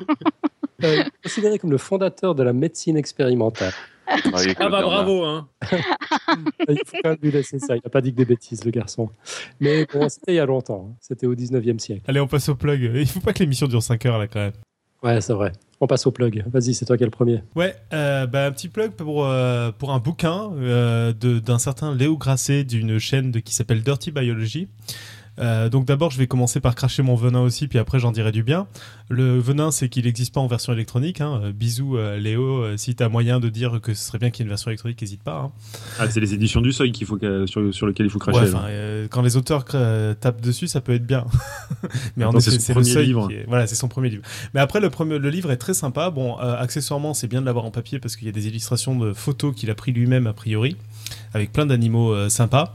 Comment dire C'est un bouquin de science qui parle d'animaux, un peu des sujets Pierre Kerneresque pour, euh, pour les éditeurs du podcast qui connaissent peut-être un peu moins bien Léo. On pourrait croire que c'est un bouquin pour tout le monde, à part qu'il faut quand même savoir que ça parle de pénis dès le premier chapitre et d'animaux qui bouffent des testicules dès les derniers chapitres. Donc, euh, faut pas le mettre dans, dans, les mains des enfants trop jeunes, mais à part ça, c'est très sympa à lire. Moi, j'ai pris beaucoup de plaisir, c'est très court et puis c'est sympa. Voilà. Ça s'appelle Le coup de la girafe, c'est chez Seuil Et donc, c'est de Léo Grasset. Et je crois qu'on en a un à faire gagner, c'est ça, Alan? C'est exactement ça. D'abord, je voulais, je voulais quand même préciser pour Robin que Léo Grasset, dans la dernière page de son ouvrage, remercie Pierre Kerner et les copains du Café des Sciences. Je dis ça, je dis rien.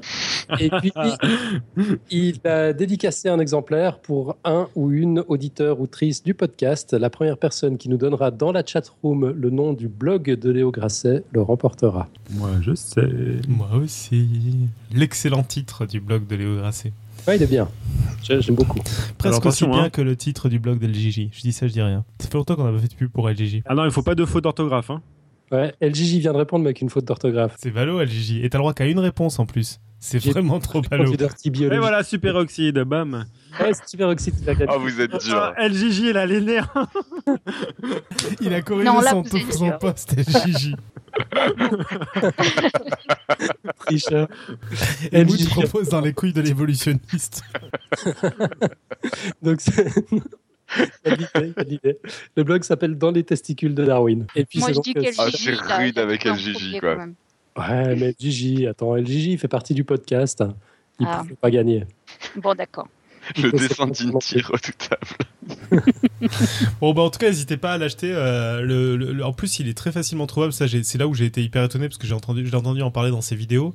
Et en fait, je l'ai trouvé en tête de gondole à la Fnac. Donc, euh, donc il, est, assez facile à trouver, en tout cas en France. Et, euh, et c'est très vite lu, c'est très sympa. Donc, et il y a des illustrations à l'intérieur. Je crois que c'est son frère, c'est qui fait les illustrations. Ouais, cool. À, ce propos, Dirty Biology, donc le Léo est paru avec Bruce, votre ami Bruce, et Patrick Baud et le professeur Moustache, alias Marion À, Lyon, pour un truc qui s'appelait Vulgarisator, et ils ont euh, tout tué quoi.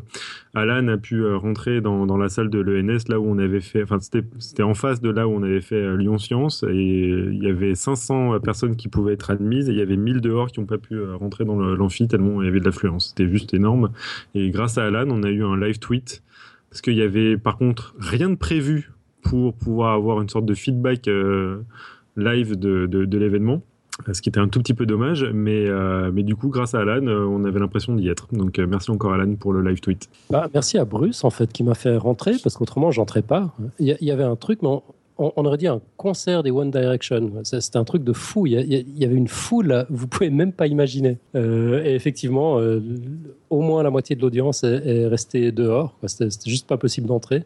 Et puis moi, j'ai eu la chance de, tomber sur Bruce qui est sorti fumer une clope et je lui ai sauté dessus. Autrement, je, je rentrais pas. C'était mort.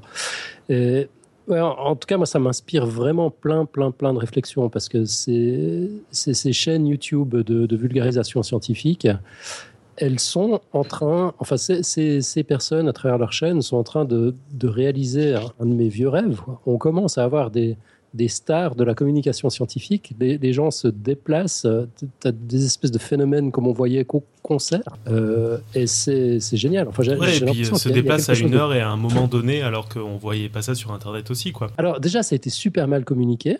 Euh, et puis, euh, bah, c'était effectivement un jour, euh, un jour férié dans une ville de province.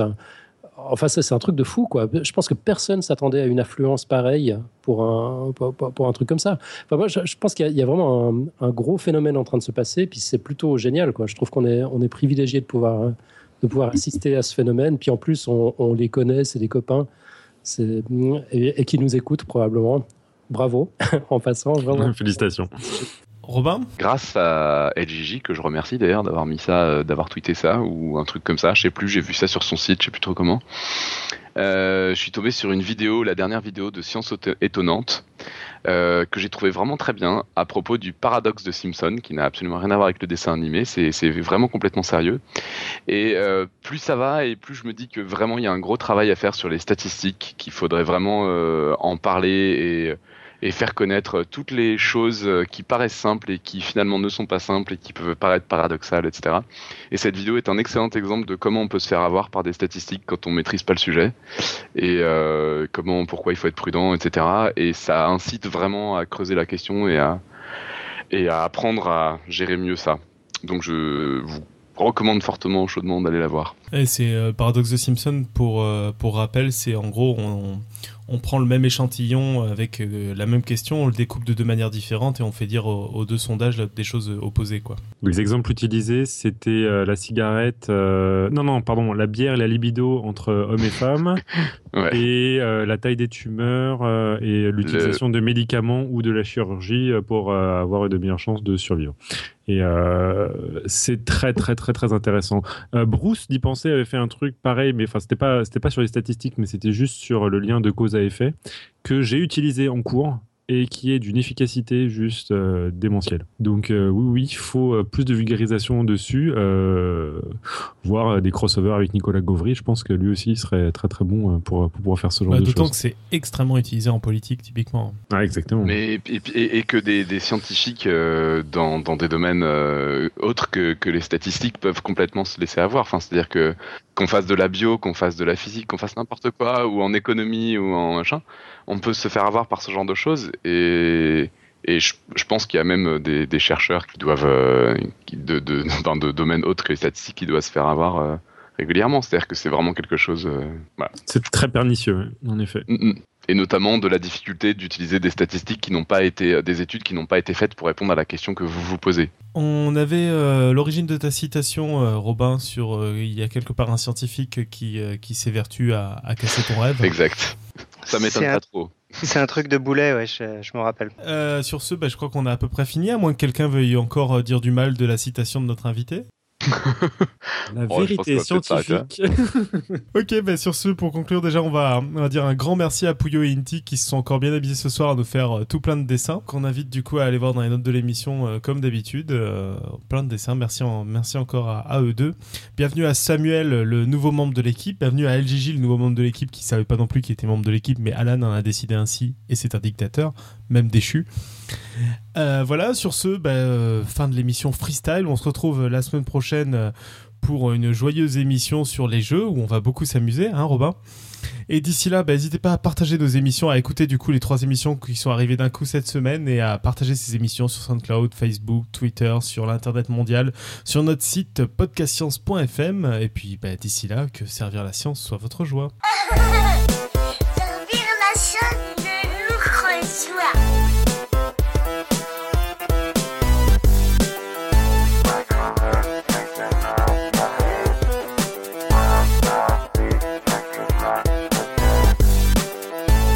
Bon alors, euh, Tube, c'est quoi ton, c'est quoi ton pseudo là bah, c'est Nicotube en japonais. Non mais vraiment. Alors ça fait Nicotupe Ouais, ça fait Nicotupe. Nicotupe. Et tu sais que Google Translate me donne une traduction de ce truc-là. Qu'est-ce qu'il dit bah, J'imagine bien, ouais. Je sais plus ce qu'il disait parce que ça avait aucun sens. Ah mais oui, mais moi j'ai Google Translate avec euh, l'option caméra, c'est-à-dire que je peux prendre et il peut me traduire. Et tu peux même lui faire lire. T'as un bouton. Attends, c'est censé être du japonais. Alors, je clique déjà sur japonais et puis hop. Ah, c'est bon ça. c'est énorme. Ah, c'est trop mignon. Qu'est-ce que j'adore le japonais, putain. Ah, là, ça fait rêver. tu l'insères dans le jingle. Nicotube euh, présente. tiens, tiens, euh, Alan, essaye ça là. Les milliards de petits points là en japonais. C'est génial.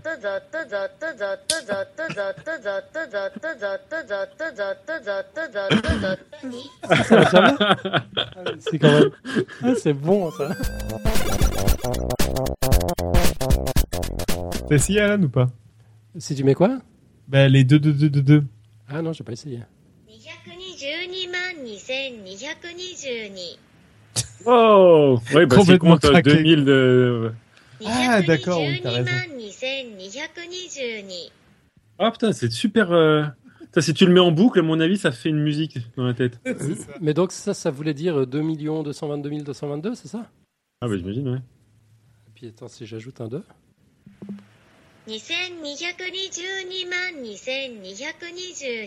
Putain, ça fait contine, c'est génial. Ah, Mathé musique pour Robin, là. L'ordinateur de, de Google, là. Ouais.